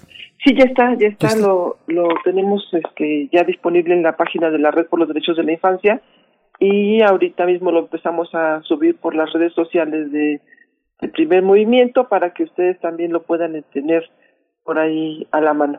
Sí, de hecho ya lo tenemos. Ya, ya lo eh, tenemos, nosotros ya lo tenemos. Y ya se puede publicar. Ya está en nuestras redes, sí. Pero aquí, Alicia, hay una, hay una, hay una parte, el COVID, el tratamiento del COVID ha sido un punto de convergencia en este, en este momento de distintos factores. Entre ellos pueden ser, por ejemplo, las desapariciones, pero también eh, las causas de la, de la mortalidad. En México, el INEGI calcula 20 causas fundamentales de muertes infantiles, entre ellas los accidentes. Los accidentes que muchas veces embozan o tapan la violencia intrafamiliar, ¿no? Un bofetón, un aventón, un golpe a un niño puede ser fatal, ¿no? Y eso se, se enmascara, se enmascara en un accidente en la casa. ¿Cómo está el COVID en este momento como, una, como un eje de las convergencias de estos, de estos factores, Alicia? Mira, eh, qué bueno que, que lo que lo planteas de esta manera, porque precisamente la particularidad que tiene este informe es que nos invita a transitar de un enfoque pandémico a un enfoque sindémico. Hoy varios de los expertos a nivel mundial y expertos internacionales, investigadores, propios investigadores de la UNAM nos están ya llevando, nos están invitando a que retomemos este concepto de la sindemia eh, que surge a partir de, investigaciones en Estados Unidos en el 2009, donde diversos epidemiólogos, antropólogos, expertos de las ciencias sociales y médicas y, y biológicas nos están diciendo que una pandemia necesariamente nos permite, nos debe de llevar a mirar cómo se interrelacionan toda una serie de epidemias previas que justamente dieron pausa, pausa, perdón, para que se profundizara una epidemia e convertirse en una pandemia. Y entonces en México hemos tenido epidemias previas como el de la obesidad, como el de la violencia sexual, como de la violencia armada, la epidemia de la desigualdad económica, una epidemia de abandono escolar,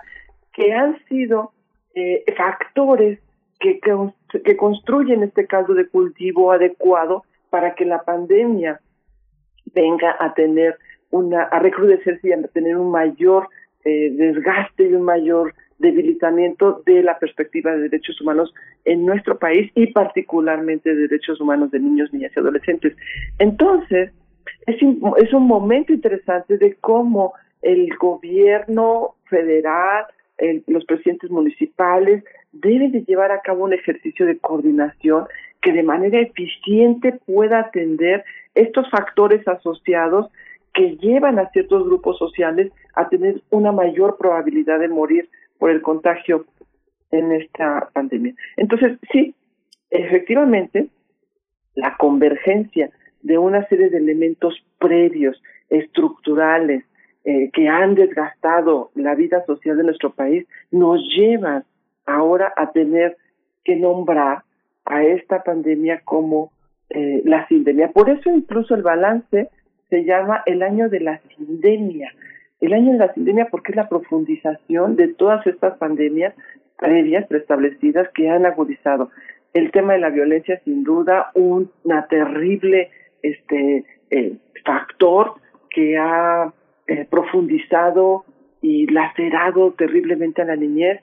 En el confinamiento eh, tenemos niñas y niños que vivieron una violencia entre los entre, perdón, entre los 14 y los 17 años que reportaron violencia sexual que se incrementó hasta en un 10% previo a la que ya había antes de la pandemia.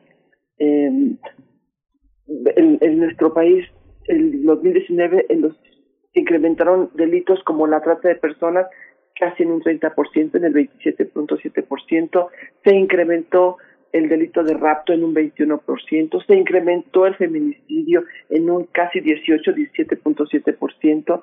De enero a octubre, 10.198 personas de 0 a 17 años fueron víctimas de lesiones, 1.971 de homicidios, 1.426 de corrupción de menores, trata de personas, extorsión, feminicidio, rapto, secuestro. Fueron delitos que vienen a profundizar, que vienen a abrir terriblemente los vacíos que tenemos en torno a la, a la violencia infantil. Vemos con, cerramos también, perdón, el, 2020 con, con la bienvenida a una ley que va a prohibir la violencia hacia niños y niñas, pero recordemos que la ley por sí sola solamente es la norma que establece las regulaciones, tenemos que hacer el tránsito y estamos tendríamos que esperar que este 2021 hiciéramos un tránsito hacia eh, revertir las formas de cuidado eh, familiar, las formas de, de, conducta que los, que los padres han establecido eh, en la mayoría de las familias tenemos casi más del 75% de niñas que han sido eh, educados con alguna práctica violenta.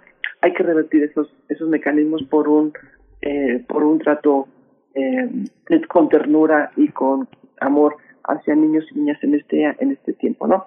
Y bueno, podemos ir avanzando en el informe, vamos avanzando eh, cada uno de los elementos eh, de los ámbitos de, de, seguridad, el tema de la, de la salud, avanzamos sobre el tema del crimen organizado, cómo se ha fortalecido con la pandemia debido a la fragilidad del Estado en la protección de los derechos de niños, la educación como eh, como uno de los elementos graves que nos están llevando al incremento de la desigualdad, el incremento de la pobreza.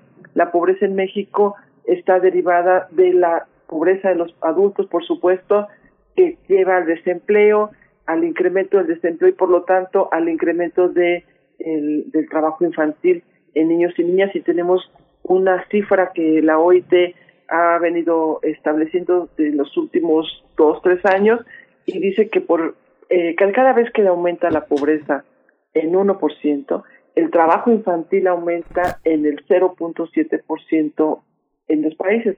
En ese sentido, el porcentaje y número de personas de 5 a 17 años que nuestro país hasta, mil, hasta 2017 representaba el 11.5% de la población, es decir, algo así como 3.27 millones, 3.2 perdón millones de, de niños trabajando cada punto adicional de pobreza se va a traducir en puntos siete adicionales de trabajo infantil. Por lo tanto, estamos esperando que en, de, en este 2020 tengamos un reporte de incremento de hasta 1.5 millones. Eso implicaría tener cerca de 5 millones, pasar de 3.2 a casi 5 millones de niñas y niños trabajando en nuestro país, con lo cual equivaldría a un incremento del 11 hasta más del 12% de la población infantil trabajando eh, por sobrevivencia, ¿no?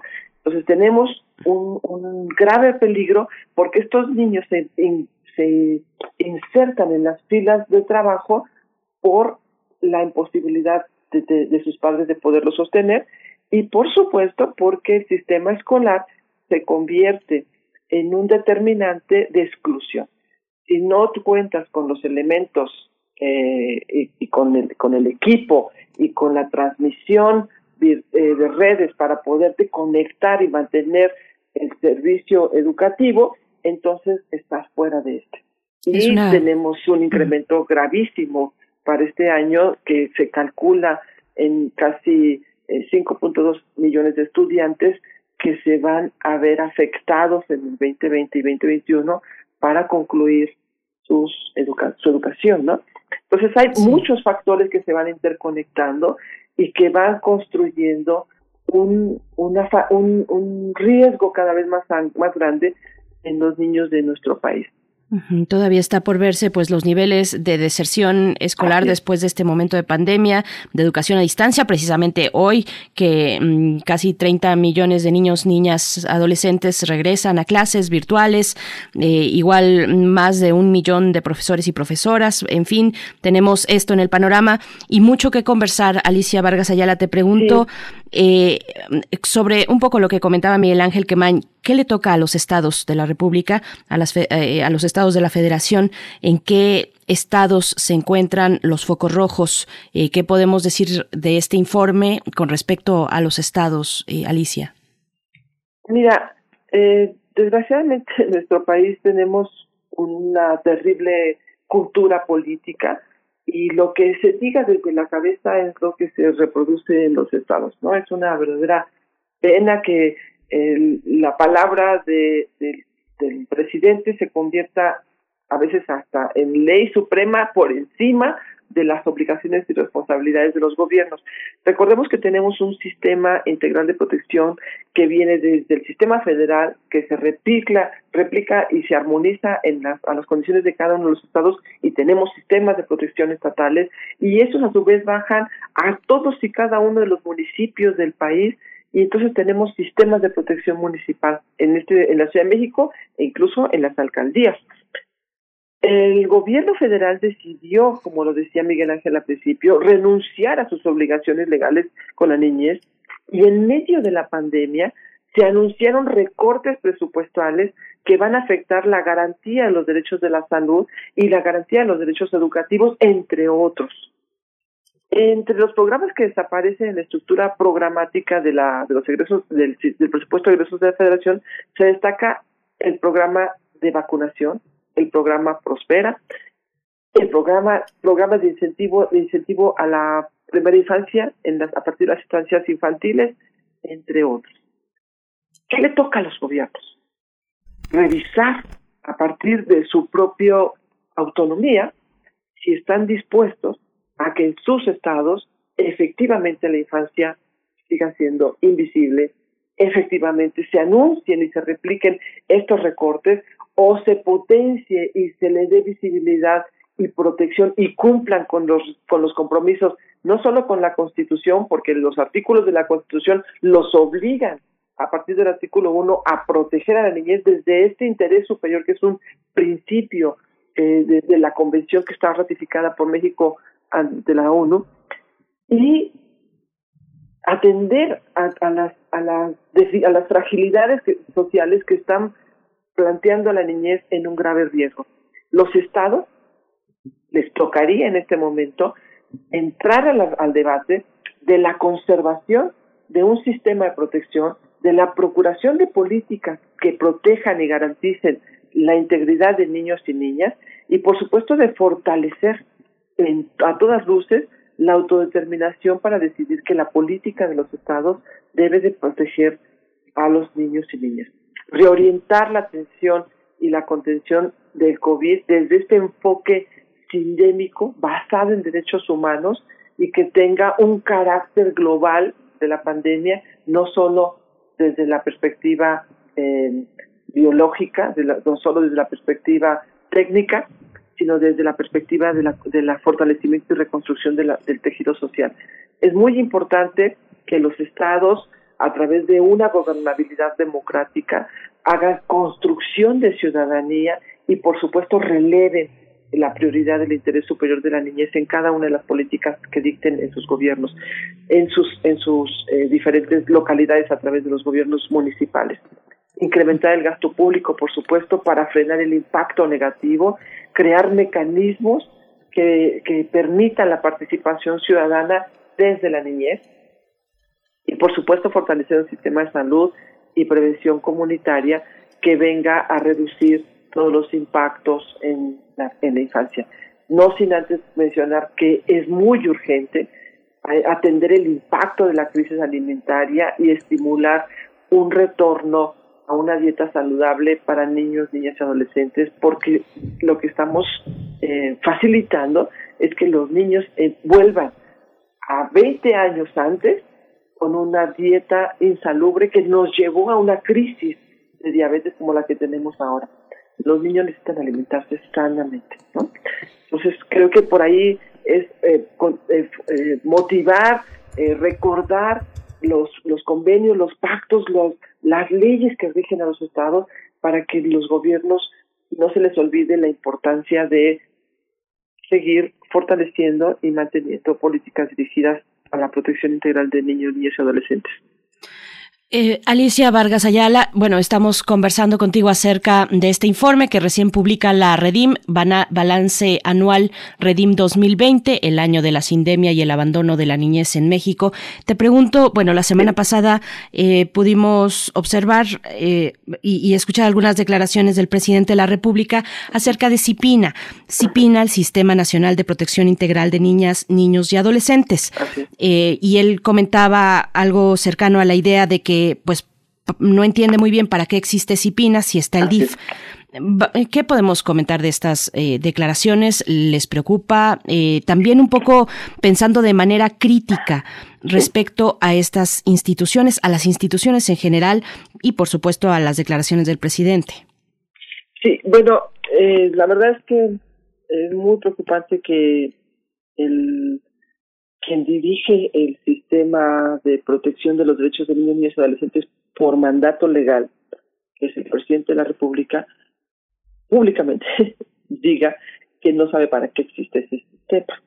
O sea, lo que nos muestra es que en lo que va de su gobierno, jamás se ha presentado a una sola sesión del sistema de protección que congrega a todos los gobernadores de este país, a todos los secretarios ejecutivos de los sistemas de protección de este país, ¿no?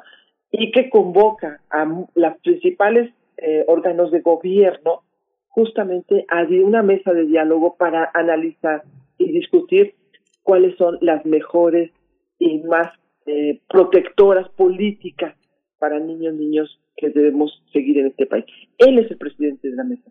Él dirige, por mandato de la Ley General de Protección de los Derechos de Niños y Niñas, ese sistema de protección. Y efectivamente, jamás se ha parado en una mesa de disciplina a hacer una reflexión, a participar, a conocer siquiera.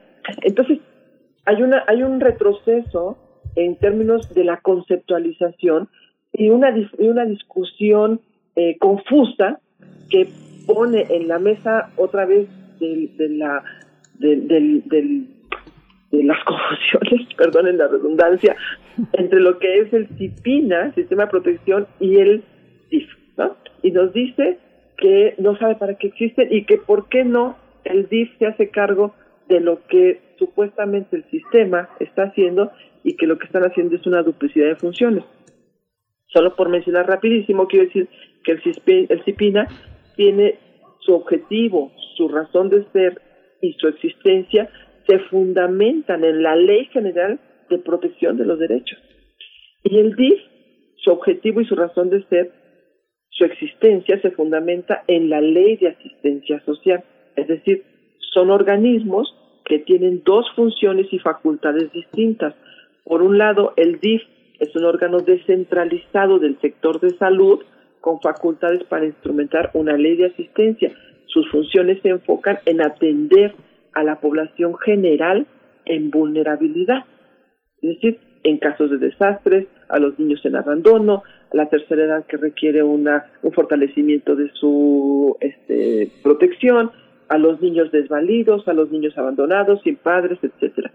No está facultado para articular dependencias o instituciones porque no se encuentra en condiciones de vincular a los organismos del gobierno, que esa es una facultad que sí tiene y que podemos encontrar por propio mandato en el CIPINA. ¿no? Entonces, la discusión de si, de si existe, de si debe de existir o no el CIPINA, me parece que está sustentado sobre una narrativa poco informada o deliberadamente eh, planteada eh, de forma equivocada con la intención de volver a reducir, de tener un órgano más del cual reducir el presupuesto y entonces deliberadamente se plantea una vez más el desprecio que se tiene por la defensa y la protección de los derechos de los niños y las niñas. Eso es sumamente preocupante.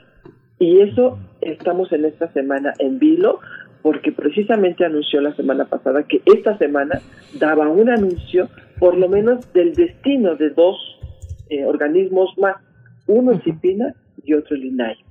Entonces, eh, espero que en, la que en la entrega del jueves, Berenice, podamos tener un poco más de, información para avanzar en esta, en esta discusión, pero nos resulta eh, alarmante que el presidente eh, no logre identificar que el CIPINA entre sus funciones es un órgano articulador, coordinador con las dependencias e instituciones clave para la protección de los niños y que por supuesto es un, es un organismo que tiene el mandato eh, de ley de transversalizar el interés superior de la niñez en el diseño, en la ejecución y seguimiento y evaluación de todas las políticas públicas que este gobierno implemente para niños y niñas. Entonces tiene una facultad muy importante porque además es el organismo a través del cual se rinde cuenta justamente al Comité de los Derechos de Niños de cómo en este país se ha eh, ejecutado y se ha armonizado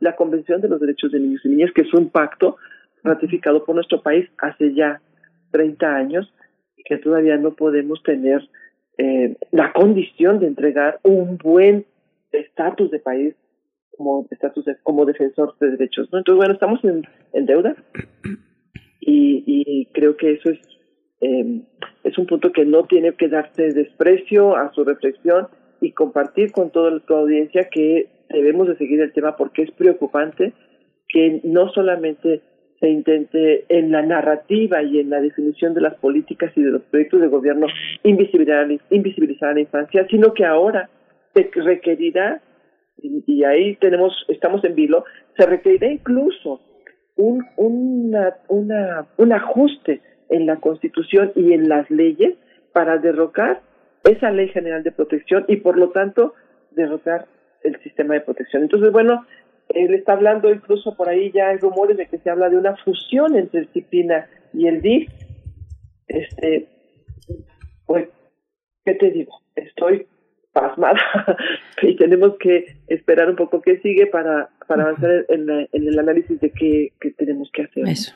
Así es. Pues muchísimas gracias, Alicia Vargas Ayala. Este, pues queda, queda, este, digamos que hay, hay un hombre en el que se confía en el gabinete, que es Alejandro Encinas. Han organizado conversatorios. Es, eh, es algo que está vinculado a la seguridad nacional, porque los feminicidios están directamente vinculados a este daño a la infancia, a este daño a, las a las a las niñas en, este en este sentido de sus madres vulneradas, de sus madres asesinadas, de todo este país con fiscalías patriarcales y sumamente machistas. Es, es, es parece un lugar común, parece un esquema, pero desgraciadamente así es. Ojalá ya haya la sensibilidad para hacerlo. Alicia, muchas gracias, Alicia Barras Ayala, eh, presidenta de la de esta de esta de esta red de protección a la infancia. Muchas gracias. Leeremos con más atención, con mucha atención el informe porque no es de una ley, es de varias varias leídas por varias personas. Muchas gracias. Es. Eh, Miguel Ángel, agradezco mucho su su amabilidad y el interés. Este me, me preocupa que siempre que hablamos tenemos preocupaciones. Ojalá que en uno de estos días podamos tener algunas cosas este, interesantes que publicar, eh, pero por lo pronto ahora estamos en este, o sea, queremos que, que toda tu audiencia revise este informe solamente para darnos una probadita y una entrada de, de, de compartir las reflexiones y de compartir las preocupaciones y de generar esta masa crítica que siga eh, protegiendo y defendiendo los derechos humanos en México. Muchas gracias por este espacio. Gracias. Hasta pronto. Alicia Vargas Ayala, ya nos encontraremos también en el espacio fijo que tenemos dedicado los jueves, eh, dedicado a los derechos humanos, porque mucho se queda por fuera. Hay también avances en temas de leyes, de diseño y, ya aprobación de leyes a favor de las niñas, niños y adolescentes con respecto a la violencia doméstica, por ejemplo. Pero vamos, vamos a hacer una pausa, eh, una pausa musical. Esto se titula Santa Alegría, está a cargo de la Trova Kung Fu.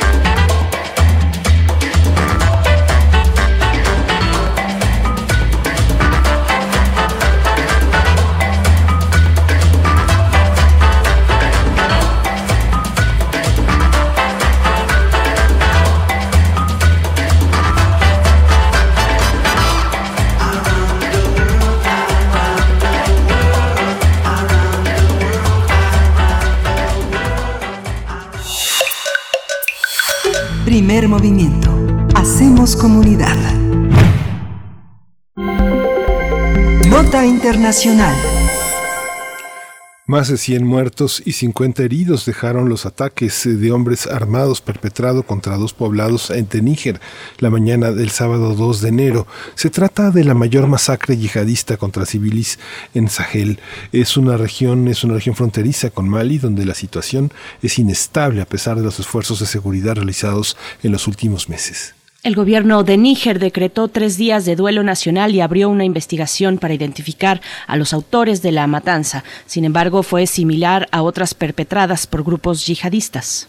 Sí, la Organización de las Naciones Unidas condenó los ataques y pidió a las autoridades identificar y llevar ante la justicia a los responsables.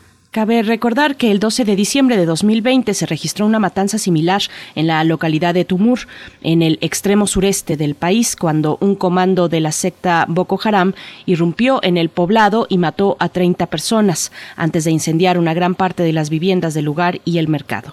Vamos a conversar sobre esta matanza yihadista a principios de este mes en este país africano. Hoy nos acompaña la doctora Hilda Varela. Ella es doctora en ciencia política por la UNAM, es especialista en política contemporánea e historia política de África y es profesora e investigadora del Colegio de México, miembro del Sistema Nacional de Investigadores. Bienvenida, doctora, nuevamente aquí en Primer Movimiento. Gracias por estar con nosotros. Muchas gracias. Buenos días. Gracias, doctora. Bienvenida. Feliz año. Pues, eh, doctora, ¿cómo, cómo, ¿cómo leer este terrible capítulo de violencia en Níger? ¿Qué podemos saber? Eh, ¿Qué sabemos ya hasta el momento de esta matanza? Bueno, en realidad no es que se sepa mucho. Por un lado, eh, Níger es uno de los países más ignorados del continente. África es un continente ignorado. Y en ese continente ignorado, Níger es de los países más ignorados, más desconocidos tiene, por ejemplo, un crecimiento de la población verdaderamente impresionante, el más alto del mundo. Se calcula que es 7.6 niños por cada mujer. Ahorita, por ejemplo, se calcula que son 23 millones de habitantes. El territorio es muy extenso, pero es básicamente desierto. Eh, su gran riqueza es el uranio, y un aspecto que es muy importante es el hecho de que en el 2019 el crecimiento económico fue del 6.3, o sea, sumamente alto, pero hay una enorme corrupción y se calcula que el 42% de la población eh, vive con menos de 2 dólares al día, lo que nos pinta a grandes rasgos un panorama de la situación. Ahora, en cuanto a los ataques yihadistas, dependiendo de cuál es la zona, Níger había estado desde el 2015 ha sido afectada por este tipo de ataques que generalmente no son grupos internos, sino son grupos de la región. Entonces, dependiendo de dónde son los ataques, por ejemplo, si son cerca de la frontera de Nigeria, eh, generalmente son reconocidos por Boko Haram o por su eh, por su la facción disidente de Boko Haram. La zona donde fue ahorita generalmente se le atribuye al ejército islámico del Gran Sahara, que es diez veces más activo que cualquier otro grupo eh, yihadista armado en la zona, o también podría ser a Al Qaeda del Magreb Islámico. Probablemente sea el Estado Islámico del Gran Sahara el que llevó a cabo esta, esta, esta matanza.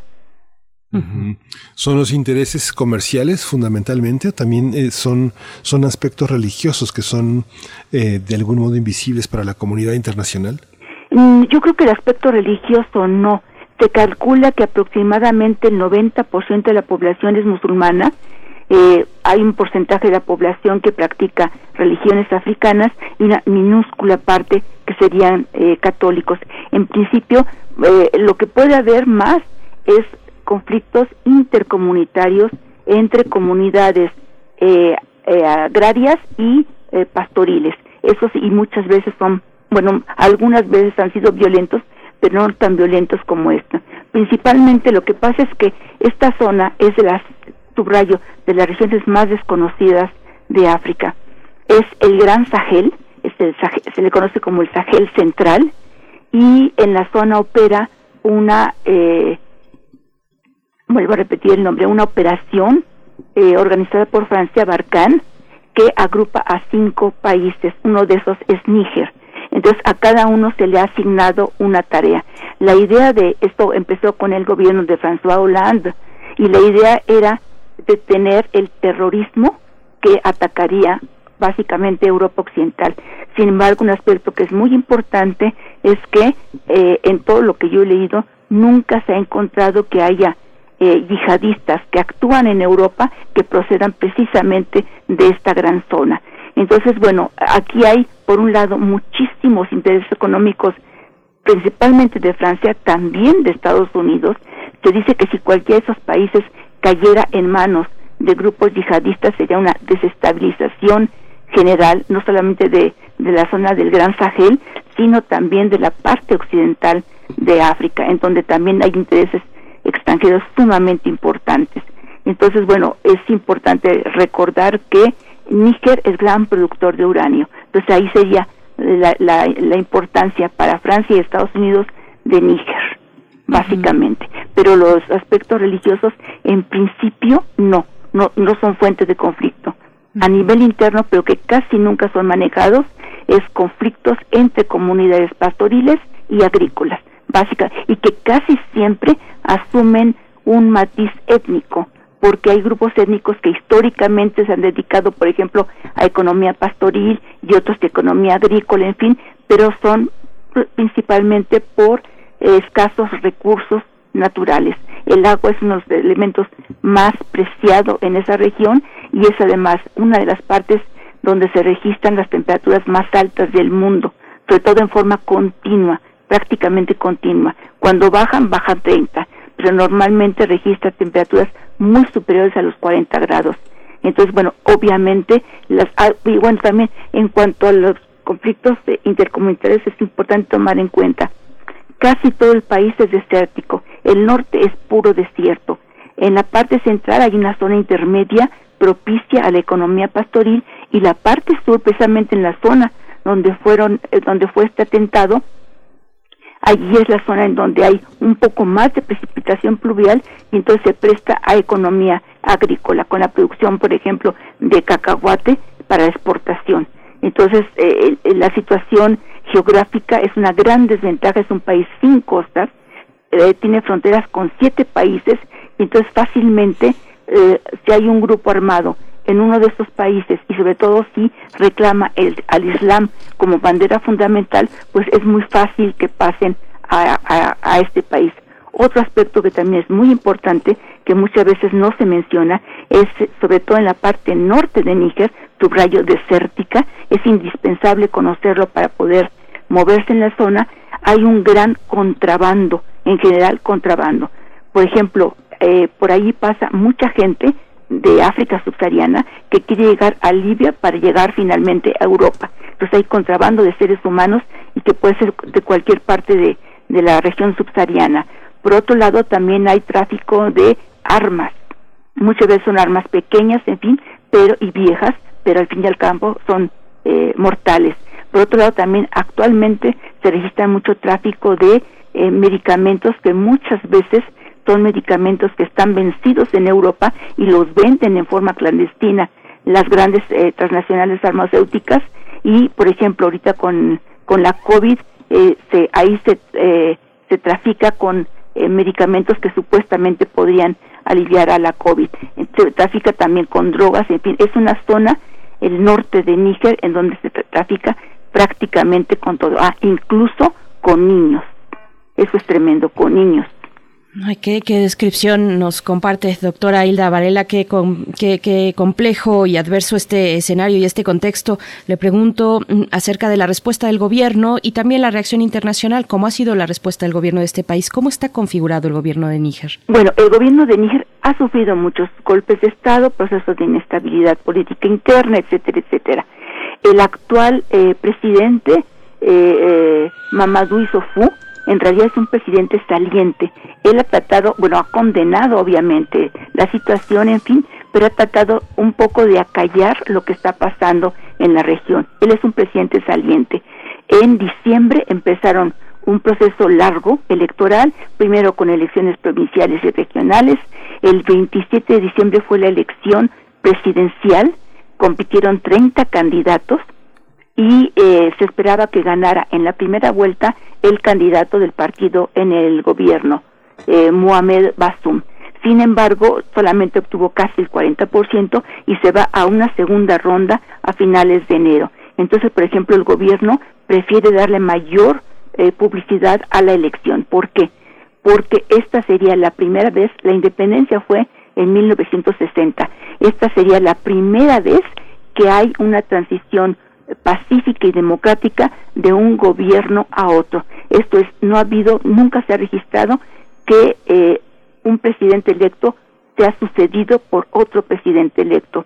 Entonces, obviamente, el presidente le quiere dar mucho más importancia al proceso electoral y decir, bueno, sí, efectivamente pasó esto, pero hay una esperanza, Níger va a salir adelante, el continente africano va a salir adelante, él tiene un discurso muy, muy optimista y por lo tanto sí hubo condena, pero de alguna forma se ha tratado de no darle mucha publicidad a lo que pasó, sino enfatizar mucho más el tema del proceso electoral. Ahora, las elecciones también han sido muy cuestionadas porque supuestamente hubo un 70% de participación aproximadamente de la población, pero hay zonas en donde es imposible que se hayan llevado a cabo las elecciones precisamente por la situación de inestabilidad, porque actúan grupos yihadistas, por las que son zonas sumamente remotas, el gobierno es acusado de corrupción, en fin, entonces es, hay los opositores mencionan que es muy factible que no haya sido tan alta la participación y que en un momento dado, aunque sí el candidato eh, designado por el gobierno, por el partido gobernante, Basum, sea el que más votos obtuvo y el que probablemente se va a convertir en presidente, que también ahí hay un problema en cuanto a su origen étnico, pero este no es, aunque se considera como una transición pacífica y democrática, es una democracia empañada, es en, realidad un régimen muy autoritario. Sí, mm, hay, una, hay, una, tradición de organismos internacionales, doctora Varela, eh, que, que, que, pongan orden en esa, en esa parte. ¿Son escuchados? No, no.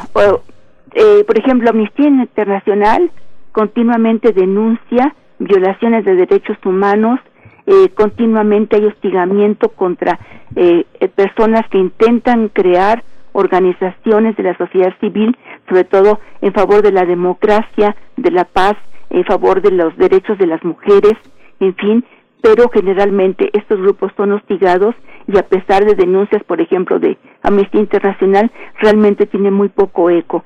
Níger es un país eh, eh, considerado eh, para los juegos geoestratégicos locales es sumamente importante, pero a nivel internacional, obviamente, Níger juega un papel muy minoritario muy marginal. Yo subrayo que Níger es prácticamente un país desconocido. Doctora, por último, bueno, nos comentaba desde el inicio de la charla que hay en realidad poca información, se sabe poco de esta matanza, eh, pero el perfil es muy específico. Son las víctimas eran agricultores. ¿Se sabe por qué, por qué este atentado se fija sobre este tipo de población? No, eh, en un momento dado aquí el tema es que son sedentarios es muy factible, por la zona donde se ubica, que haya sido el Estado Islámico del Gran Sáhara, o sea, un grupo armado yihadista, es muy factible que hayan sido ellos y en un momento dado, por lo general buscan comunidades pequeñas que no tengan una muy buena protección y que por otro lado sean sedentarias, porque es mucho más fácil atacarlas que, por ejemplo, si son economías pastoriles que generalmente son seminómadas. En principio, no sería relevante lo, del, eh, lo de la economía agrícola, en principio. Habría que ver todavía qué información más poco a poco puede ir saliendo, pero eh, no creo que sea tan importante que fuera una economía, que fuera una economía agrícola. Más bien es cómo golpear a comunidades que no, no se, no se, no siguen los dictámenes de un Islam eh, radical. Además, muchas veces estos grupos armados tienen simpatía de la población. Subrayo que casi el 90% de la población es musulmana. Sí, pues le agradecemos muchísimo, doctora Hilda Varela, esta, esta contribución, este asombroso recuento. Hilda Varela, doctora en Ciencia Política por la UNAM, investigadora, profesora en el Colegio de México, miembro de nuestro Sistema Nacional de Investigadores. Muchas gracias. Perdón, una, última mención rapidísima de otro país. En este mes de enero se cumplen 60 años del eh, cruel y cobarde asesinato de Patrice Lumumba en la República Democrática del Congo. Es un acto que no podemos olvidar. Un nacionalista, un hombre bueno, no era ningún marxista, simple y llanamente era un nacionalista ingenuo y fue cobardemente asesinado. Entonces no podemos olvidar 60 años de su asesinato. Sí, justamente. Doctora, pues gracias por esta, por esta mención. Ojalá incluso podamos retomarlo de manera más amplia en otra ocasión más adelante en estos 60 años. Bueno, eh, qué bueno que, que, lo, que lo trae a cuento y que tengamos la oportunidad de conversarlo. Gracias, doctora Hilda Varela. Muchas gracias a ustedes. Muchas gracias, doctor.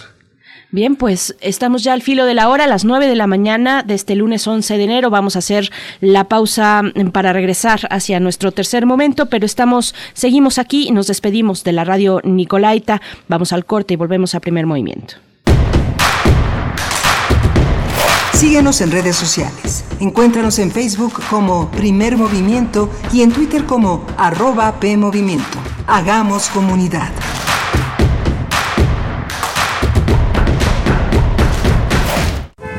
Mi INE está hecho de la participación voluntaria de quienes vigilamos que las elecciones sean siempre limpias y creíbles. Hecho de la confianza y certeza que las y los ciudadanos le damos a las elecciones.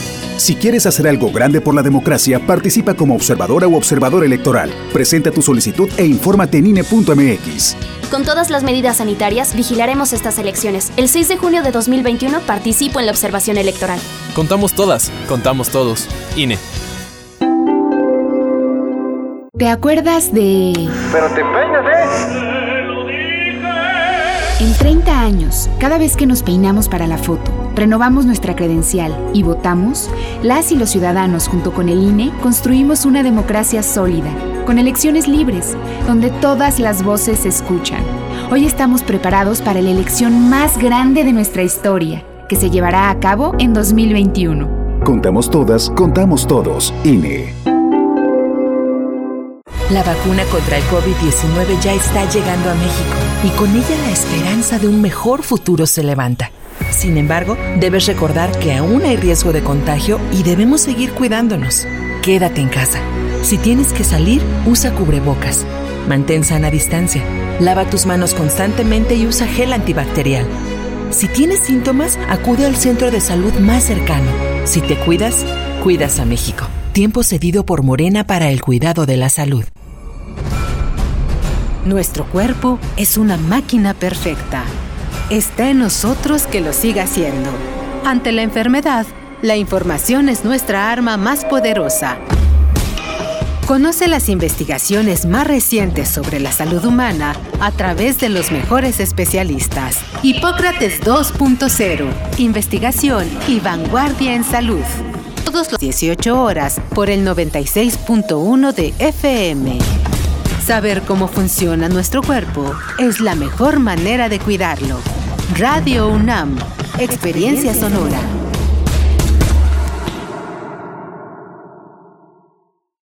Crimen organizado avanza, los jóvenes sin oportunidades. Es el México del retroceso de Morena. Llegó la hora de corregirlo. El PAN gobierna mejor y gobierna para todas y todos. En Guanajuato, más de 11.000 empleos se recuperaron en solo tres meses tras la pandemia. El estado más seguro para vivir es Yucatán. Tamaulipas apuesta por energías limpias y renovables. Tan solo en Baja California Sur, la inversión extranjera creció 21%. Habla Marco Cortés, presidente nacional de PAN. Cambiemos hacia el futuro. Únete a Acción por México. Partido Acción Nacional. Propaganda dirigida a militantes del PAN para la precampaña a diputados federales. Habla Alejandro Moreno, presidente nacional del PRI. Tenemos que pensar en México, un México unido y para todos. Hay quienes piensan que estamos solos, pero no lo estamos. Vamos a proteger a nuestros hijos, a los jóvenes, a los adultos, a las mujeres y hombres, porque México es uno solo. Como tú, cada vez somos más los que soñamos con un mejor país. Cada vez somos más los que pensamos en México. Propaganda dirigida a militantes y simpatizantes del PRI. El gobierno de la Cuarta Transformación garantizará que todas y todos recibamos la vacuna contra el COVID-19 y en Morena pondremos la mitad de nuestro presupuesto para la compra de vacunas y que éstas lleguen a cada rincón del país, parejo, sin distinción social, sin influyentismo y sin corrupción, porque la salud es un derecho, no un privilegio. Morena, la esperanza de México. La momia de una canción marina. Los huesos de un programa que se pensaba inexistente. Fotografías de ruidos fantasmales que, les aseguramos, son reales. Este es el hogar de los objetos sonoros más extraños que algún oído de ayer hoy o mañana, podrá escuchar en su vida. Gabinete de Curiosidades. Un espacio de curiosidad y sombras del tiempo a través de archivos radiofónicos. Con Frida Rebontulet y sus almas hertzianas. Todos los domingos a las 14.30 horas por Radio UNAM. Experiencia sonora. El distanciamiento social y el aislamiento son medidas necesarias para los tiempos que vivimos. Y donde el ocio aparece, la cultura llega a sanar. Cultura UNAM pone a tu disposición el programa Cultura UNAM en Casa, una programación variada de actividades a distancia, a las cuales puedes acceder por distintos medios digitales, artes visuales, música, danza, teatro, cine, literatura, cursos, talleres y más.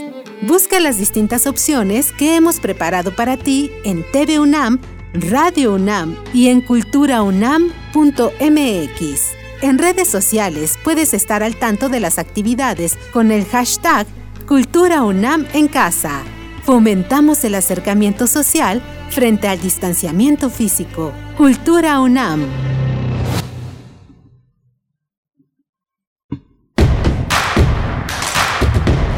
Encuentra la música de primer movimiento día a día en el Spotify de Radio UNAM y agréganos a tus favoritos.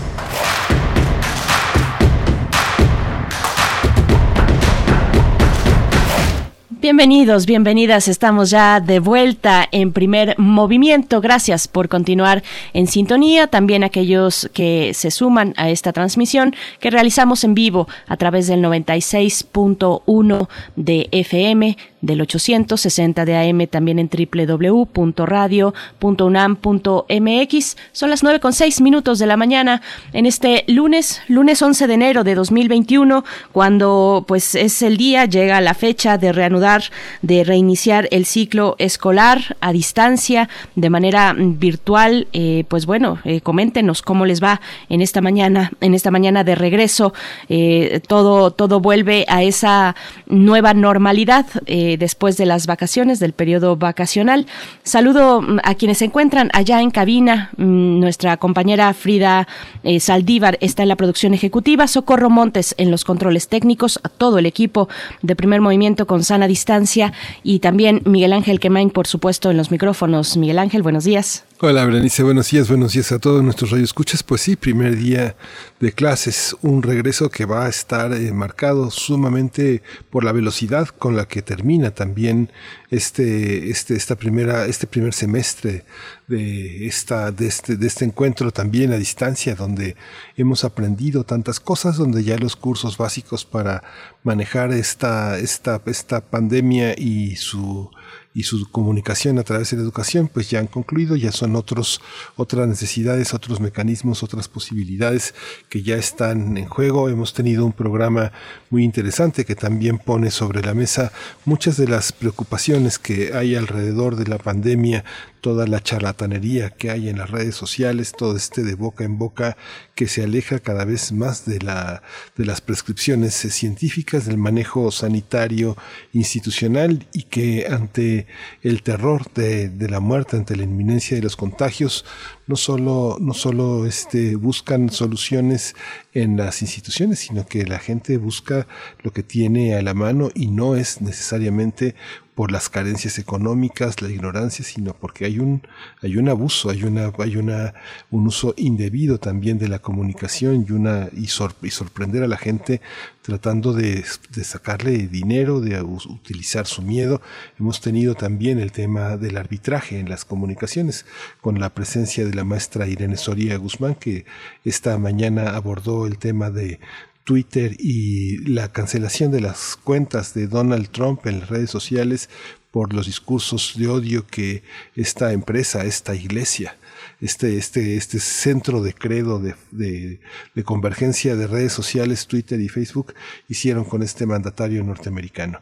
Así que bueno, hemos tenido un programa interesante, Berenice. Así es, esta iglesia, dices, esta iglesia, este espacio de encuentro, bueno, que ahora es digital, pero que tiene dueños, que tienen dueños con nombre y apellido y en el que pues todos participan, participamos. A veces pareciera que no hay opciones, sí las hay, pero hay que seguir reflexionando al respecto de eh, cómo utilizamos estos espacios digitales para comunicarnos, para generar también opinión y debate público pues vamos a tener por delante todavía en nuestra hora que queda de aquí hasta las 10 de la mañana, nuestra mesa del día, el tema, el tema por supuesto de regreso a clases y la pandemia. Vamos a estar conversando con el doctor Manuel Gil Antón, investigador del Centro de Estudios Sociológicos del Colegio de México, especialista en sociología de la educación y después tendremos nuestra sección de cada lunes para cerrar esta emisión, Biosfera en Equilibrio con la doctora Clementina Equiwa. Hablaremos de la, de la salud también con ella. Así es que antes que todo esto suceda, nos vamos a ir, si estás de acuerdo Miguel Ángel, con la poesía necesaria. Vámonos, sí. Primer movimiento. Hacemos comunidad. Es hora de Poesía Necesaria. Bien, pues hoy el, el, poema de hoy es uno de los más célebres eh, poemas de Efraín Huerta y eso ya es mucho decir. Imaginen ustedes de qué se trata. Aleluya, cocodrilos sexuales, aleluya. Es el título de este magnífico poema que recorre múltiples temáticas. Es un poema que aunque es breve, pues recorre todas estas temáticas desde el amor a la ciudad, eh, la conciencia política, el amor en general, el humor, por supuesto que identifica, es el sello que imprime Efraín Huerta en su poesía, el humor, y hasta cuenta con una especie de musicalidad, ya lo escucharán. Pero bueno, mm, vamos, vamos ya, sin más, con este poema, Aleluya, Cocodrilos Sexuales, Aleluya, del gran poeta mexicano Efraín Huerta. Lo pueden encontrar ya en la liga en nuestras redes sociales. aleluya, cocodrilos sexuales, aleluya. El gran río penetró la roca viva y se adelgazó hasta el miedo y el estruendo, se hizo rayo, se hizo ruina, se hizo tonto esqueleto y hoy padece a lo largo de pieles de tigre, a la orilla del cocodrilo que me sueña y me hunde en el naufragio de su carne tan blanca, oh carne nacarada en medio de la arena como tú, y estas dos medallas de oro que muerdo, dalias de vida y de martirio, y en ellas me retrato y consigo el descenso al dulce infierno de tu vientre y de nuevo los dientes. Ah, malditos. Ah, maldita tú también, larga bestia ululante, despierta lengua en aquel círculo de asesinos. Pierde toda esperanza, amor mío, de almas danzantes albas, cul cul cul cul jazz. Bríndamelo por fin, aleluya, aleluya, magnífico Grijalba, muerto de frío de rocas y pañuelos rojos, piérdete, adelgázate hasta la soledad de, de los cocodrilos que agonizan al pie de mi medio siglo y de mi alcohol, cojol, cojol, cojol jazz, marinera, manía de pintar, escribir, declamar, pagar impuestos, luz, renta, etcétera, y luego abrazarte bajo el diluvio de sones antillanos y misas lubas, y volver a abrazarte hasta el arte y el hartazgo, y aleluyarte hasta no sé cuándo, dormida y abrumada, purificada, putificada, aleluya, aleluya, poetas elotes tiernos, calaveritas apaleadas, poetas inmensos reyes de Heliotazgo, baratarios y pancistas, grandísimos Quijotes de su tiznadísima chingamuza. Perdónenme grandes y pequeños poetas, soy acaso el hijo de Sánchez de la poesía. Peralvillo Tepito Incorporated, alog, los invito a discurrir, pespunte limpio por el nuevo paseo, la antireforma.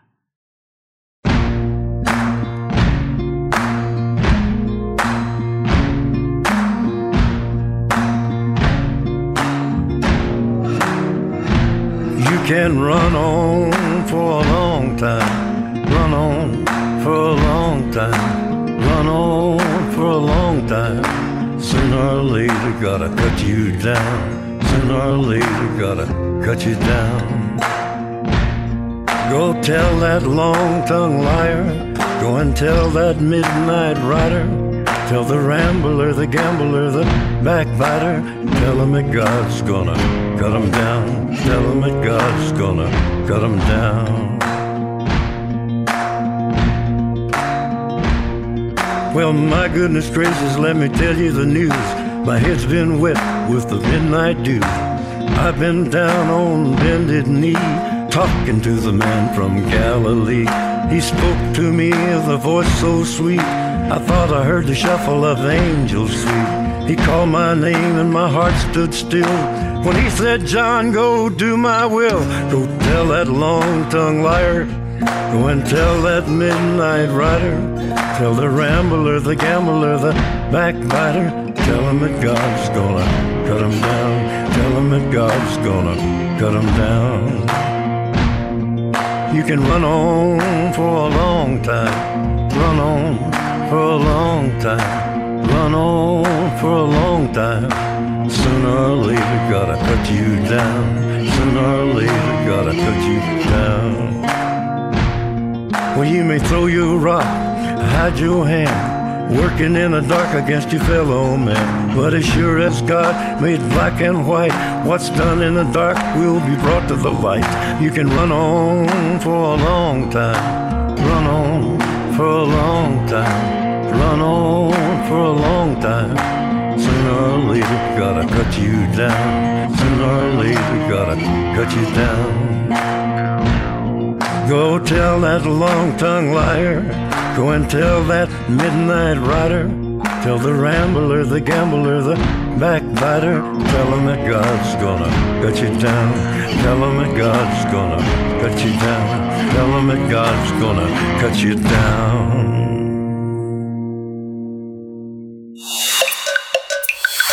Primer movimiento. Hacemos comunidad. La mesa del día.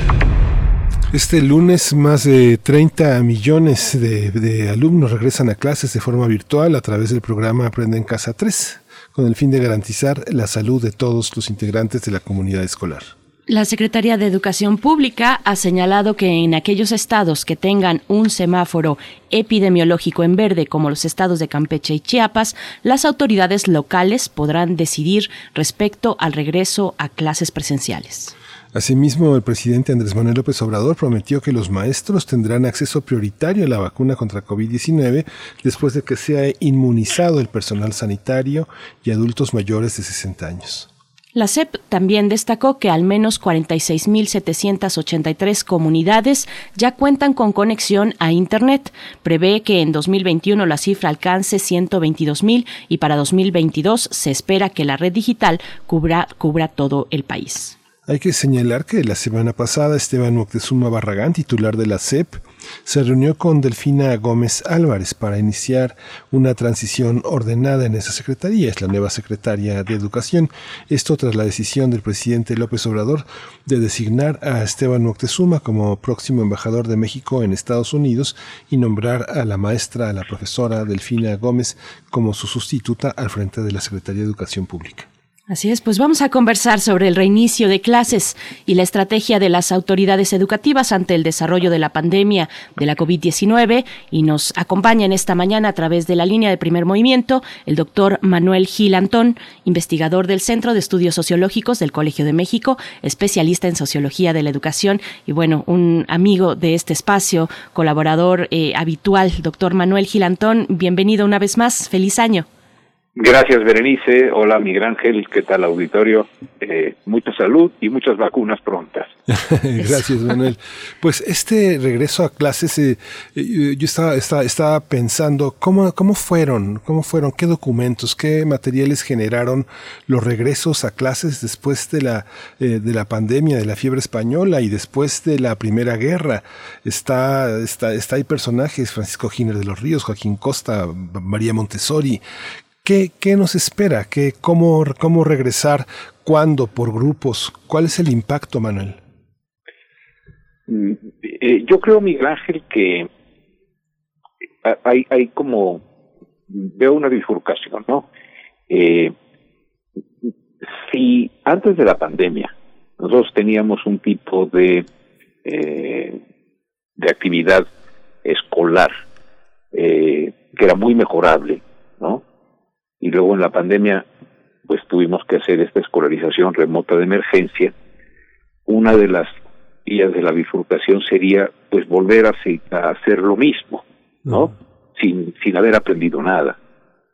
Y la otra es hacer un balance cuando sea posible el regreso a las actividades presenciales y revisar lo que hacíamos antes a la luz de lo que las pantallas, eh, cuando fue posible, nos permitieron ver.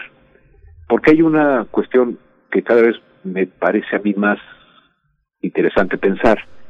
Eh, las pantallas fueron la ventana con la cual nos acercamos a los estudiantes pero también por efecto de, la, de las pantallas de las compus, cuando se tuvo, insisto, esta oportunidad, pues nos vimos a nosotros mismos un espejo.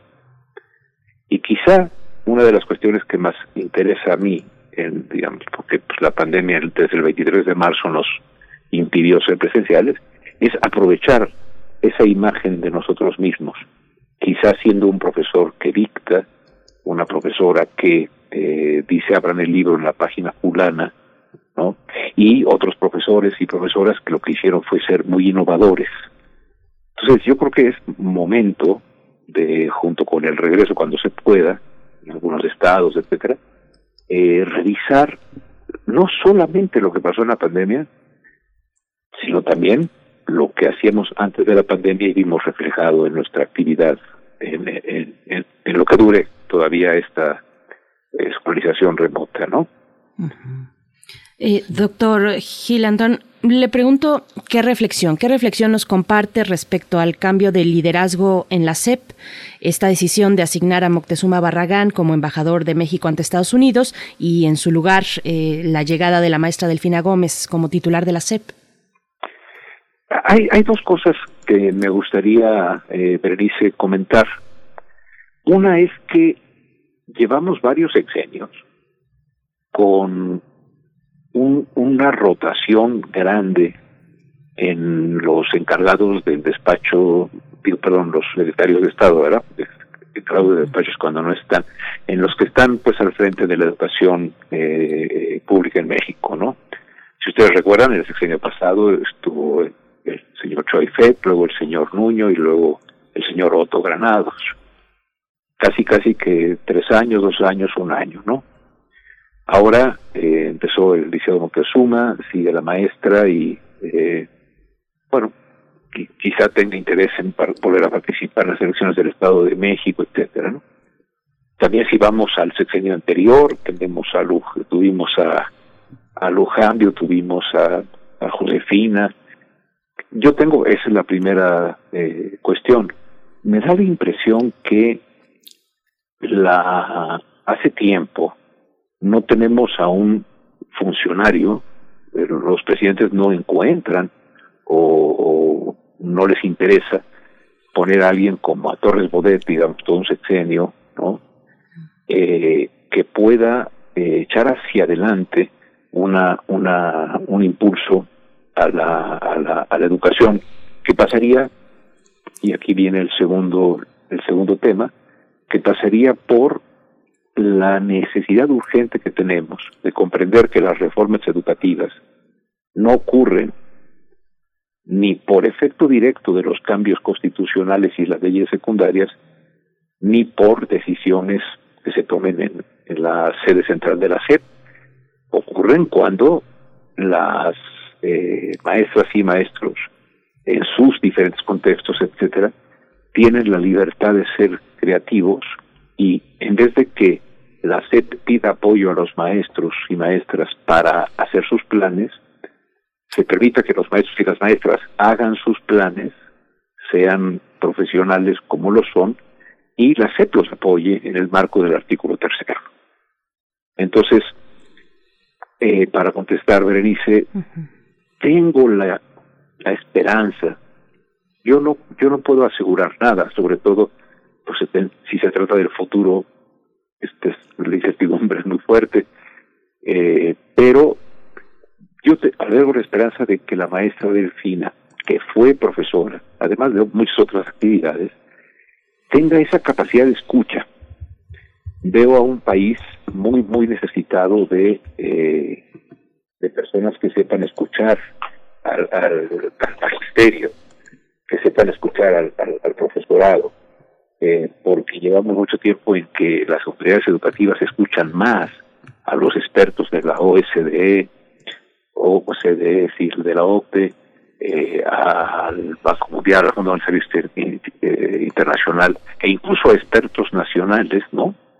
En vez de escuchar a los que son los intelectuales más importantes del país, que son las profesoras y los profesores de México, y son los intelectuales más importantes del país porque ellos contribuyen de manera sustancial a consolidar las estructuras cognitivas con las cuales vamos a aprender el resto de nuestra vida. México está confundido. México cree que los grandes intelectuales del país son los miembros del Sistema Nacional de Investigadores o del Colegio Nacional. Se equivoca. Eh, en todo país moderno, como nos enseñó Camus cuando recibió el premio Nobel, a quien le agradece de una vez que se apaga un poquito la bulla de la celebración del premio, es a su profesor de primaria. ¿no? Entonces, confío, tengo expectativas en que la maestra Delfina sepa escuchar mejor que el licenciado Moctezuma o que el señor Nuño o que el señor Otto, eh, pues porque tuvo la experiencia de ser profesora en básica. Obviamente es una esperanza en términos de escucha, pero para que haya escucha tiene que haber voz. Entonces yo creo que también nos corresponde a nosotros los profesores de todos los niveles, sobre todo en la educación básica, pues expresar lo que lo que consideramos es es importante para que la reforma surja o el cambio o el avance educativo surja desde abajo, ¿no? Sí, esta, esta parte de volver a clases a partir de las experiencias y de los semáforos en los estados, un poco abonando a esto que comentas, Manuel, es eh, cómo, cómo tendría que, que ser, así como existen las posibilidades de que los sistemas de salud tengan particularidades de acuerdo a, la, este, a, la, a los sistemas propios de cada estado, ¿Pasa lo mismo con la, con la parte de la educación? ¿Cuál es la, cuál es la diferenciación que existe y que desde la Ciudad de México no alcanzamos a vislumbrar en la manera de volver, de tomar clases eh, en, en, los estados? Eh, yo considero, Miguel Ángel, que eh, tenemos, quizá, estamos cometiendo un error. Porque, ¿qué son las entidades federativas? Las entidades federativas son distinciones territoriales producto de procesos históricos y procesos económicos y procesos sumamente complejos desde hace siglos, ¿no? Eh, no sé si tenga que ver con lo que aprendimos en la escuela, que eh, eh, los estados que hoy llamamos de una manera eran la Nueva Vizcaya, la Nueva Valladolid, hoy Morelia, me acuerdo que decíamos de niños, ¿no? fueron distribuciones relativamente arbitrarias de tal manera que las entidades federativas no son sitios homogéneos. Lo que diferencia, digamos, al norte de Chiapas de su colindancia con Tabasco, si uno va por ahí y sube de, digamos, de Yajalón a Petalcingo, a Tila, Balá, y luego pasa a Tabasco, lo que uno encuentra es la misma geografía, condiciones sociales muy semejantes, condiciones escolares muy parecidas. Entonces, si Chiapas está en verde y Tabasco en rojo, es porque Chiapas en promedio, las, las diferentes epidemias o eh, las diferentes epidemias que ocurren en esa demarcación administrativa dan ese resultado. Pero no es lo mismo la situación de Tuxtla que la situación de digamos, de Ocosingo o la situación de, un pueblo, una población preciosa que es Petalcingo, por ejemplo. En una pueden los niños, todos los niños llegan caminando. La escuela, curiosamente, ahora Miguel Ángel, las escuelas más pobres, más deshabitualladas, que tienen infraestructura este, incompleta, pues puede ser que por carencia de paredes sean como lo fueron en Francia después de la española las mejores, incluso los arquitectos hicieron escuelas eh, abiertas, ¿no? Escuelas al aire libre, escuelas este, con grandes ventanales para que entrara el aire. Hoy, sabemos que la ventilación es fundamental. Curiosamente es una paradoja. Pero bueno, a lo que me refiero es, eh, Petalcingo puede volver de una manera distinta a lo presencial que una escuela ubicada en el centro de Tuzla. ¿Por qué? Porque el regreso a la escuela en Tuzla va a implicar una carga adicional en el transporte público, ¿no? Que puede generar un incremento de contagios. Entonces, me parece que la Secretaría de Educación Pública eh, no ha hecho algo que debería de haber sido una tarea fundamental, que es un mapa educativo mexicano, en el cual tuviéramos las distribuciones que crucen estados, que crucen entidades, pero que tengan semejanzas. Por ejemplo, podemos tener una región con muchas escuelas multigrado correspondientes a poblaciones pequeñas, en las cuales hasta considero que pudo haber clases presenciales hace meses, porque son 14, 15 niños que pueden estar a sanísima distancia, aunque sea trepados en un árbol, ¿no? Salvo que estén en Tabasco y les haya caído una inundación terrible, ¿no? Eh, hay, hay situaciones urbanas en estados en los cuales pueden estar en verde o en amarillo, que, que tienen que tener estrategias distintas a sus zonas rurales y sobre todo a sus zonas, por ejemplo, sus zonas indígenas, ¿no? Entonces, yo creo que sí, que, que, que el Liceo Moctezuma ha dicho, bueno, van a volver con prudencia, pero también dice un término, eh, sin dudas, ¿no? O sea, se va a volver, ¿no? Eh, pero de manera prudente, la mitad de los niños eh, los lunes y miércoles, la otra mitad eh, martes y jueves. Ahí me sigue pareciendo muy, muy equivocado decir que los viernes van a ir los que las maestras y los maestros deciden que tienen cierto rezago, porque eso es estigmatizarlos. Me parecería más lógico que los de primera semana vayan lunes, miércoles y viernes la primera mitad y luego martes, jueves y viernes la segunda. Y que, y que la, digamos, para, para que no lleguen con el San Benito de, ah, tú tomas clases los viernes, eres burro, ¿no? Porque sabemos que los chiquillos son duros, ¿no? Entonces, sí creo que nuestra estrategia de orientarlos por un semáforo que pinta de un color a una demarcación arbitraria en el sentido de administrativa y que tiene fronteras Probablemente la frontera, para volver al ejemplo, la frontera de norte de Chiapas con, con, Tabasco conforma una subzona escolar verde y alguna región de Chiapas, toda pintada de verde, está en rojo. ¿Por qué no le preguntamos a los profesores y a las profesoras de una zona escolar que nos digan cómo están las cosas, cuántos abuelos llevan a los niños, ¿para qué los sacamos y los llevan los abuelos, no? En fin, otra vez, Miguel Ángel Berenice, la voz del magisterio. En vez de que sea la Subsecretaría de Salud y la Secretaría Pública la que digan cuál es el semáforo y la autoridad estatal la que diga regresamos o no, ¿por qué no escuchar, otra vez, escuchar a los profesores y a las profesoras, convidarlos a que nos digan cómo está su circunstancia? ¿No? Eh, es muy variable, por ejemplo, el acceso a la tecnología. Bueno, ¿por qué no hacemos algo para también distinguir con esa con esa variable? Entonces sí pienso que eh, la, la, el regreso puede hacerse todavía, si hubiese voluntad política, de una manera más prudente en términos eh, de salud y más coherente en términos de las regiones y contextos que el país tiene que se reflejan en el tipo y modalidad de escuelas. Doctor Manuel Gilantón, también le pregunto, ¿dónde está la nueva escuela mexicana hoy, en estos momentos de pandemia, en todos estos meses que ya hemos recorrido, los que nos faltan todavía, ya con una fecha, con un panorama diferente, al menos en lo que toca a la duración de la pandemia por la cuestión del calendario de vacunación, pero ¿dónde está esa escuela mexicana que finalmente fue el gran proyecto educativo y formativo del gobierno de la 4T? Claro. Eh, Bernice, mi respuesta va, a ser otra vez muy franca. Yo creo que la nueva escuela mexicana no ha existido ni pre ni en la pandemia. La nueva escuela mexicana es una, eh, es una, son tres palabras. Nueva escuela mexicana. No tiene contenido.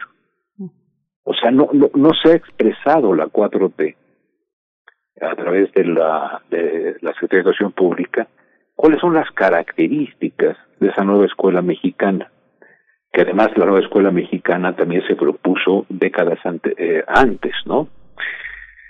Este, tenemos esta idea de que hay que hacer novedades y, por ejemplo, el, aprender a aprender, que el señor Nuño decía que era una gran novedad, pues desde los años 90 lo decía Delors, un señor muy importante en términos de su conocimiento pedagógico. Entonces, Berenice, cuando a mí me preguntas qué onda con la nueva escuela mexicana en la pandemia, yo te diría, perdón, Berenice, yo te preguntaría, o más bien te diría, tampoco la vi, no, no, no tiene asidero eh, antes de la pandemia, porque lo que se hizo en la reforma, la reforma educativa de esta, de esta, de este gobierno, no fue una reforma educativa con proyecto, no fue programática, fue eh, pragmática. Es decir, estos cambios constitucionales y las leyes que vimos entre 2018 y 2019 fueron defensivos, hablemos en términos de fútbol, ¿no? Es decir, se le quitaron los, los, las, las aristas más agudas que eh, lastimaban al magisterio en términos de la permanencia, en términos de, de sus derechos, ¿no? Se dijo discursivamente que iba a haber una revalorización de ellos, ¿no? Habrá que preguntarles a los profesores que hace cuatro o cinco meses no cobran, ¿no? Si eso es una revalorización, o más bien la revalorización no ocurre en los discursos, ¿no? Entonces, como fue pragmática y no programática, la única cosa que sonaba como a un programa era la nueva escuela mexicana. ¿Qué es eso? Es decir, ¿Qué características tiene? ¿Está orientado por la lógica de aprender para el bienestar o está orientado por la lógica de aprender para responder exámenes? Es decir, hay una serie de preguntas que podemos hacerle, sobre todo, insisto, Miguel Ángel Berenice, estimado auditorio, si se trata de una administración que afirma que va a generar una transformación del tamaño de la independencia de la reforma o la revolución, le sería imprescindible contar con un proyecto educativo muy profundo, muy innovador, porque, porque bueno, se va a transformar la vida nacional, se va a transformar el régimen político, así como el magisterio fue vital en la construcción del Estado Nacional después de la revolución, pues en una cuarta transformación deberíamos de tener un gran proyecto educativo y lo que tuvimos fue el parto de los montes, mucho ruido y lo que lo que ocurrió es que el parto fue un ratoncito. Es decir, una una una digamos nos quedó a deber este, esta esta administración un, un proyecto del tamaño de su ambición política. Y es triste porque porque se habían juntado 30 millones de votos a favor del cambio, que yo creo que incluían también buena parte de votos a favor de un proyecto educativo. Ya basta, decíamos, de que el proyecto educativo mexicano sea, como fue en el tiempo de, recuerdo, Josefina Vázquez Mota, sacar mejores calificaciones en PISA que España. Eso no es un proyecto educativo. Eso es, un, eso es, una aberración. cifrar el proyecto educativo, que es la construcción ciudadana de personas que preguntan, a sacar un puntaje en un examen estandarizado. Entonces, la pregunta de la 4P sería, ¿no? y la hago desde, desde haber coincidido en que México requería un cambio. En materia educativa, ¿dónde está el cambio? Ah, está en la nueva escuela mexicana. Perfecto. ¿Qué es eso? Pues aprendizaje colaborativo, bueno, ¿y cómo, cómo, cómo, cómo, cómo, qué se come eso? ¿Cómo, cómo se está organizando, etcétera, no? Entonces, eh, pues seguimos esperando eso, ¿no? Y, insisto, eh, defrauda no en términos de, de, tragedia, en así, de, de, no quisiera sonar pesimista, pero porque siempre está ocurriendo la reforma, porque siempre está habiendo innovaciones allá abajo, a ras de aulas, ¿no? Pero sí, la orientación general del régimen en materia educativa fue extraordinariamente defensiva en vez de ser ofensiva, es decir, ofensiva en el sentido de pues tratar de meter goles en vez de tratar de evitar que nos metan goles, ¿no? Y, y, y yo así sintetizaría con esa analogía lo que nos queda de ver y que quizá debería tener eso el contenido de la nueva escuela mexicana. Fíjate Manuel que cuando uno revisa, fíjate Manuel que cuando uno revisa los, los, las plazas. Ahorita no hay plazas disponibles prácticamente en ningún área del gobierno. Todo el sistema de trabajo está cerrado, pero si uno ve las convocatorias y lo que las personas que trabajan en el caso de la Secretaría de Hacienda, que tiene niveles muy, muy técnicos, y los que trabajan en la SEP, el alto nivel de exigencia eh, académica, de formación, de experiencia, eh, de trabajos publicados, todo lo que se requiere en conocimiento administrativo, legal, no solamente el, el terreno pedagógico, implicaría una, una secretaría de una enorme solvencia. Sin embargo, como tú señalaste, los titulares pues parecen intercambiables. Ahora está una profesora, pero puede estar un ingeniero en minas y es lo mismo. Parece que no hay ninguna, ninguna, es, es un puesto político, pero la solvencia que tienen las subsecretarías, las direcciones generales, las direcciones, las subdirecciones, implicaría una, una gran potencialidad. ¿Qué es lo que pasa ahí en materia de formación? Es una, es una secretaría que poco sirve si el poder no, no aterriza en todas sus ramas, ¿no? Yo creo que tienes toda la razón, Miguel Ángel.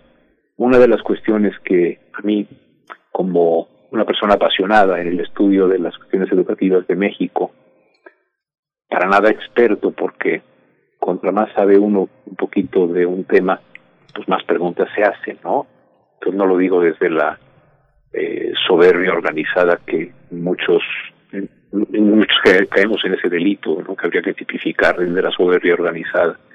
Pero escuchando al magisterio, eh, lo primero que llama la atención es ¿y por qué el licenciado Moctezuma es el secretario de Educación que inaugura la Cuarta Transformación? Cuando su experiencia política tuvo que ver con la CEP en tiempos de Cedillo, si no me equivoco, tuvo que ver con gobernación, pero llevaba 18 años dirigiendo una fundación filantrópica falsa, que es la supuesta fundación de Salinas Pliego. Y uno se pregunta, ¿de veras fue el nombramiento de alguien que encabezara un proyecto de transformación educativa? ¿O fue una, eh, una decisión pragmática de devolver el favor del apoyo de Salinas Pliego? Apoyo que después, por lo, por lo menos, ahí sí con la máxima soberbia urbanizada que conozco, el señor Salinas Pliego ha sido de una falta de solidaridad con el pueblo de México impresionante cuando dice, de todos modos vamos a morir, hay que salir a, a, chambear, ¿no? Entonces, eh, si uno revisa quiénes son los subsecretarios, eh, quiénes son, pues no son personas, y, eh, también en las direcciones generales, digamos que son niveles ya más operativos, no encuentra uno a, a muchísimas personas que sí tiene este país, que saben, ¿no? La Secretaría Pública, lo sabemos muy bien, Berenice, Miguel Ángel, es un aparato que don Jesús Reyes les llamaba un elefante reumático, que además cuando se le pide que gire a la derecha, gire a la izquierda o hacer lo que se le pega la gana por su tamaño echemos junto con ello a un CENTE, al, sindicato oficial, que no dudó en el sexenio pasado en decir que no había nada mejor que la reforma del presidente Peña Nieto y que en cuanto ganó López Obrador dijo no hay nada mejor que ser soldados de la 4T. El CENTE es el aparato sindical más oportunista eh, que conozco. Podremos criticar mucho a la CENTE, pero, pero hay una cierta coherencia el, el, el, está al servicio del poder, sea cual sea el poder, ¿no? Entonces, aparato sindical de millones de personas, este, que controla millones de personas a través de dirigencias antidemocráticas. Una Secretaría Pública que tiene sesenta y pico de, de, de, tareas fundamentales, desde Bellas Artes hasta la educación básica, digamos, ¿no? O Lina. Eh, pues requeriría, como dices muy bien, Miguel Ángel, haber buscado, con independencia de sus filias o fobias políticas, haber buscado a personas y sobre todo a maestros y maestras que tienen capacidad para eh, orientar las cosas, aunque luego tienen que estar acompañados por administradores, ¿no? que esa experiencia de administración en general o en grandes números, pues no la tienen los, los maestros y las maestras. No solamente entonces es, es, es descorazonador que la nueva escuela mexicana no tenga contenido, sino que la distribución de las de las direcciones, sus secretarías, la propia secretaría hayan obedecido a criterios políticos, a criterios de pago de facturas, ¿no? Eh, eh, digo, realmente eh, el, el, el, el que me merece como persona todo el respeto que me merece cualquier persona, eh, pues, pues casi que agotaba su mirada educativa en las orquestas. Me decía alguna vez, he hablado con él personalmente dos veces, cortito, y me decía, Manuel, es que un violín cambia la vida de un niño. Y me acuerdo que también conversando me dijo, ¿y qué tal si hubiese una orquesta en cada escuela? Y yo le dije, pues en, en la mayoría de las escuelas se saldría un trío o un cuarteto. ¿Por, ¿Por qué? Pues dice, porque el 40% de las escuelas son multigrado y van 8, 14, 20 niños. De ahí no sacas una orquesta, ¿no? Un cuartetito, pues sí, a lo mejor, ¿no? Pero ¿por qué no Guapango? ¿Por qué no este Sandunga? ¿Por qué no eh, la nueva trova yucateca? ¿Por qué? ¿Por qué todos Vivaldi o por las cuatro estaciones? Y, decir, eh, eh, hay, hay hasta incluso una confusión de lo que es una cultura musical. Se puede, como dicen algunos colegas que conozco, eh, hacer que todas las escuelas mexicanas fueran musicantes. Se puede hacer música tocando el pupitre como percusión. Y, y eso está bien, pero también se puede desarrollar la poesía, se puede desarrollar el teatro, se puede desarrollar el baile. Imaginemos un país en el cual sea requisito de egreso de la primaria bailar danzón y, cha, cha, cha, ¿no? Con lo que implica de coordinación, con lo que implica de apropiación de una de una forma de concebir al cuerpo como una manera de expresión hacia el otro, hacia la otra. Esa, esa, esas son las cuestiones que yo creo que si se piensa en un proyecto educativo, pues tienen que estar sobre la mesa. Y no la idea que además está export, importada de, de, de otras partes del mundo en la que hay que hacer orquestas. Y obviamente ves una orquesta de, de, de niños de, de, escuelas y dices, ay, pues qué bonito. Y pero será el punto cero cero cero cero uno por ciento de la matrícula nacional la que esté involucrada en esa actividad. Los demás siguen con la flauta esa espantosa tocando el himno a la alegría. ¿Eso es música? ¿No? Doctor, doctor Gilantón, pues desafortunadamente se nos acaba el tiempo de esta charla, pero sabemos que tenemos la oportunidad, ojalá así sea, de conversar todavía más adelante con, con usted. Eh, yo no sé si habla mi síndrome de Estocolmo, pero creo que la pandemia ha sido una gran maestra y también creo, o al menos he escuchado por parte de madres de familia, de los mismos estudiantes, que hay aprendizajes que se están perdiendo de foco precisamente por cumplir con las horas, por perseguir el hilo de las clases televisadas, por cumplir con los créditos. Ojalá podamos eh, recuperar esta conversación precisamente para poner el enfoque ahí, qué aprendizajes se están perdiendo, para qué la escuela en cualquier momento y especialmente en momentos como este de tanto aprendizaje, pero como siempre le, agradecemos mucho, doctor Manuel Gilantón, estas reflexiones y esta disposición a compartirlas con, la audiencia. Muchas gracias. Gracias, yo siempre me siento en mi casa, muy buen año. Y sí, la pregunta que haces es extraordinaria. ¿Por qué seguimos con los aprendizajes esperados bajo el supuesto que no había pandemia y no hicimos un ajuste a los aprendizajes que eran necesarios bajo el contexto de una pandemia? Es, es, es, una pregunta obligatoria, Berenice. Yo creo que debería de estar en la SEP. Con eso nos quedamos. Gracias, gracias y nos escuchamos pronto, doctor. Gracias. Un abrazo, Ángel. Un abrazo, Berenice. Un abrazo a, todo a toda la audiencia. Gracias, hasta, pronto. Pues vamos con, vamos a hablar de la salud. Vamos, que ya está nuestra querida Clementina Equigua en la línea en Biosfera en Equilibrio. Primer movimiento. Hacemos comunidad. Biosfera en Equilibrio. Hola, buenos días, Clementina Equigua, buenos días. Buen regreso a clases. Suena muy lacaniana tu presentación. Una salud, una salud, una mujer, un niño. Exacto, bueno, pues este es un, un concepto muy interesante que pues no nos, eh, no lo tenemos muy eh, metido en nuestro cerebro, pero yo creo que, que es muy importante que lo consideremos como parte de nuestro futuro como especie. Y bueno, dicen que el mejor remedio es la prevención. Y a lo largo del 2020, aquí y en otros medios, se ha hablado de todos los asuntos relacionados con la enfermedad por coronavirus, que ya lleva un año afectando la salud de millones de personas en el mundo. Se ha hablado de las causas y entre ellas se ha señalado injustamente, y lo pongo entre comillas a propósito, al murciélago, sin aclarar que la palabra murciélago abarca más de 1.400 especies de estos animales que viven en distintos ecosistemas de todo el mundo, todos ellos jugando papeles indispensables para el bienestar de los ecosistemas y de nosotros mismos.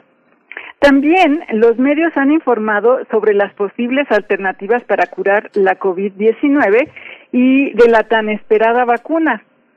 En México, durante este 2021, los ciudadanos comunes tendremos la posibilidad de vacunarnos.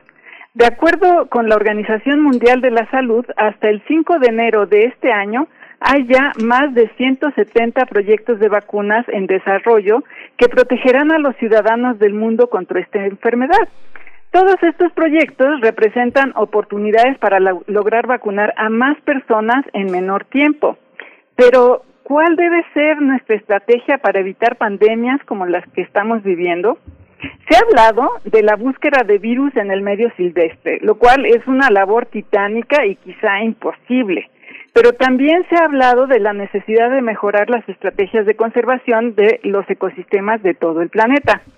Al final de cuentas, cada ecosistema de la Tierra constituye el soporte de toda la vida en nuestro mundo y son los ecosistemas en buen estado de conservación los que mantienen a raya a las enfermedades. Tristemente, en los últimos 50 años, continuamente hemos alterado y transformado los ecosistemas de todo nuestro planeta, porque en los últimos 100 años la población humana ha aumentado exponencialmente. Para que nuestra audiencia tenga una idea de este crecimiento, les quiero recordar que como especie, la población del ser humano se tardó alrededor de 200 mil años en alcanzar mil millones de seres humanos. Pero desde el inicio del siglo XIX, cuando se hizo este cálculo, a 1925 la población se duplicó.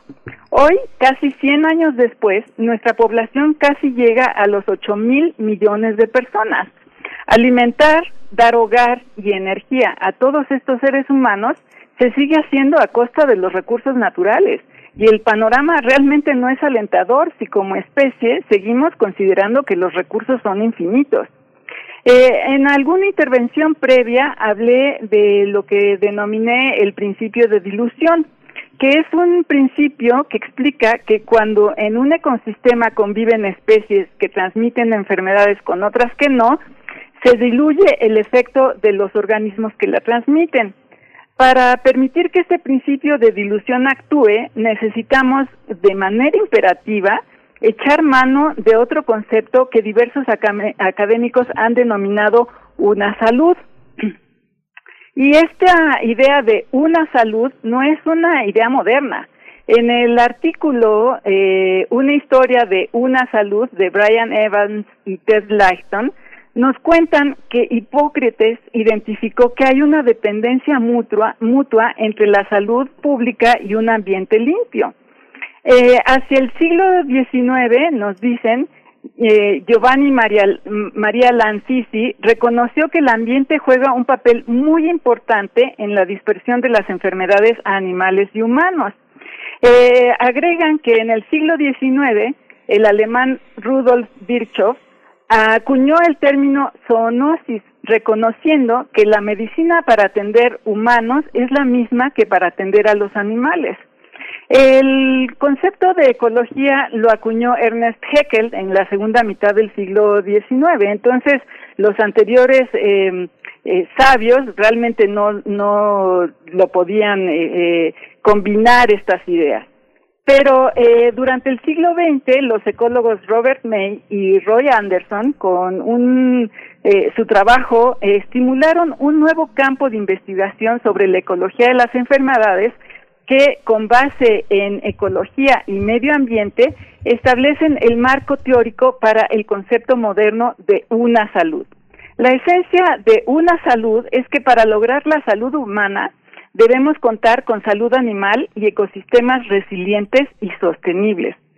Todos ellos son interdependientes y eso nos lo ha demostrado eh, toda la discusión que ha habido alrededor de esta pandemia y deben constituir una sola meta que como humanos debemos alcanzar. Eh, de acuerdo con Brian Evans y Ted Laxton, eh, eh, una salud es un paradigma en el cual la salud está determinada por un amplio continuo, inclusivo e interdependiente de causas y efectos que atraviesan ecosistemas y poblaciones de animales y humanos, abarcando completamente la seguridad alimentaria, la biodiversidad, la prosperidad económica y el bienestar emocional y mental.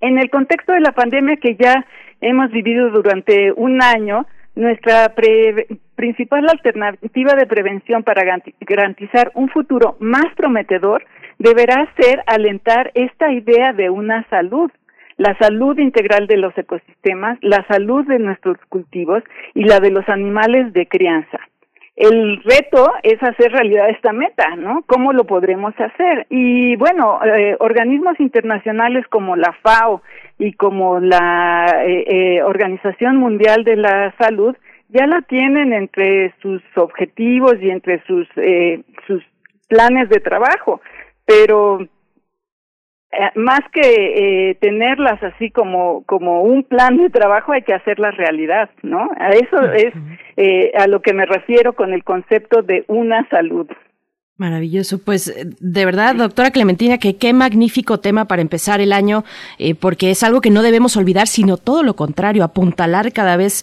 con mayor atención la integralidad de la salud, de una salud y finalmente de la vida, de la posibilidad de la vida para humanos y animales en general. Así es que eh, magnífico tema y como siempre te agradecemos muchísimo este, este momento de reflexión. Nos encontramos en ocho días, el próximo lunes contigo. Claro que sí. Feliz año para todos. Gracias, Clementina.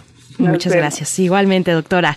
Doctora Clementina Equigua, bióloga, doctora en ciencias por la Facultad de Ciencias de la UNAM, divulgadora del Instituto de Ecología también de esta universidad. Pues bueno, Miguel Ángel, nos acercamos ya al cierre en este lunes, este lunes de regreso a clases virtuales. Eh, pues mucho, mucho éxito bajo las condiciones que tenemos.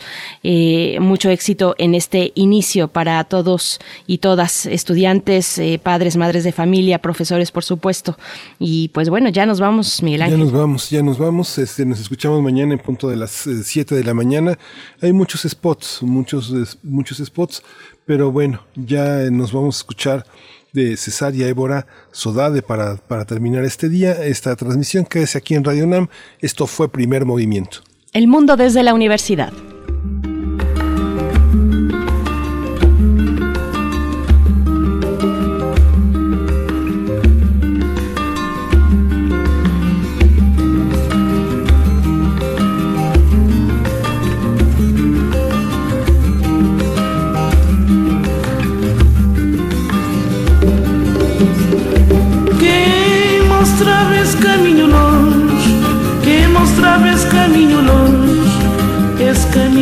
coração também. Quem mostrava esse caminho longe, quem mostrava esse caminho longe, esse caminho passando também. Saudade, saudade, saudade desse a terra, San Inclau. Saudade saudade,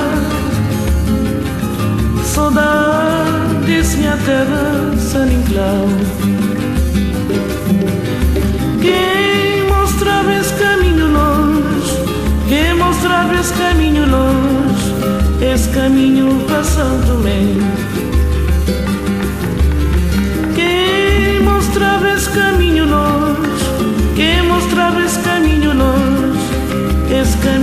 passando meu. Saudade, saudade, saudade Minha terra sem enclau Saudade, saudade Saudade Minha terra sem enclau se vou escrever, muito a escrever. Se vou esquecer, muito a esquecer. Até dia que vou voltar. Se vou escrever, muito a escrever. Se vou esquecer, muito a esquecer. Até dia que vou voltar. Saudade, saudade, saudade. Radio UNAM presentó Primer Movimiento. El mundo desde la universidad. Con Berenice Camacho y Miguel Ángel Quemain en la conducción. Frida Saldívar y Violeta Berber, producción. Antonio Quijano y Patricia Zavala, noticias. Miriam Trejo y Rodrigo Mota, coordinadores de invitados. Tamara Quirós, redes sociales. Arturo González y Socorro Montes, operación técnica. Locución, Tessa Uribe y Juan Stack. Voluntariado, Isela Gama.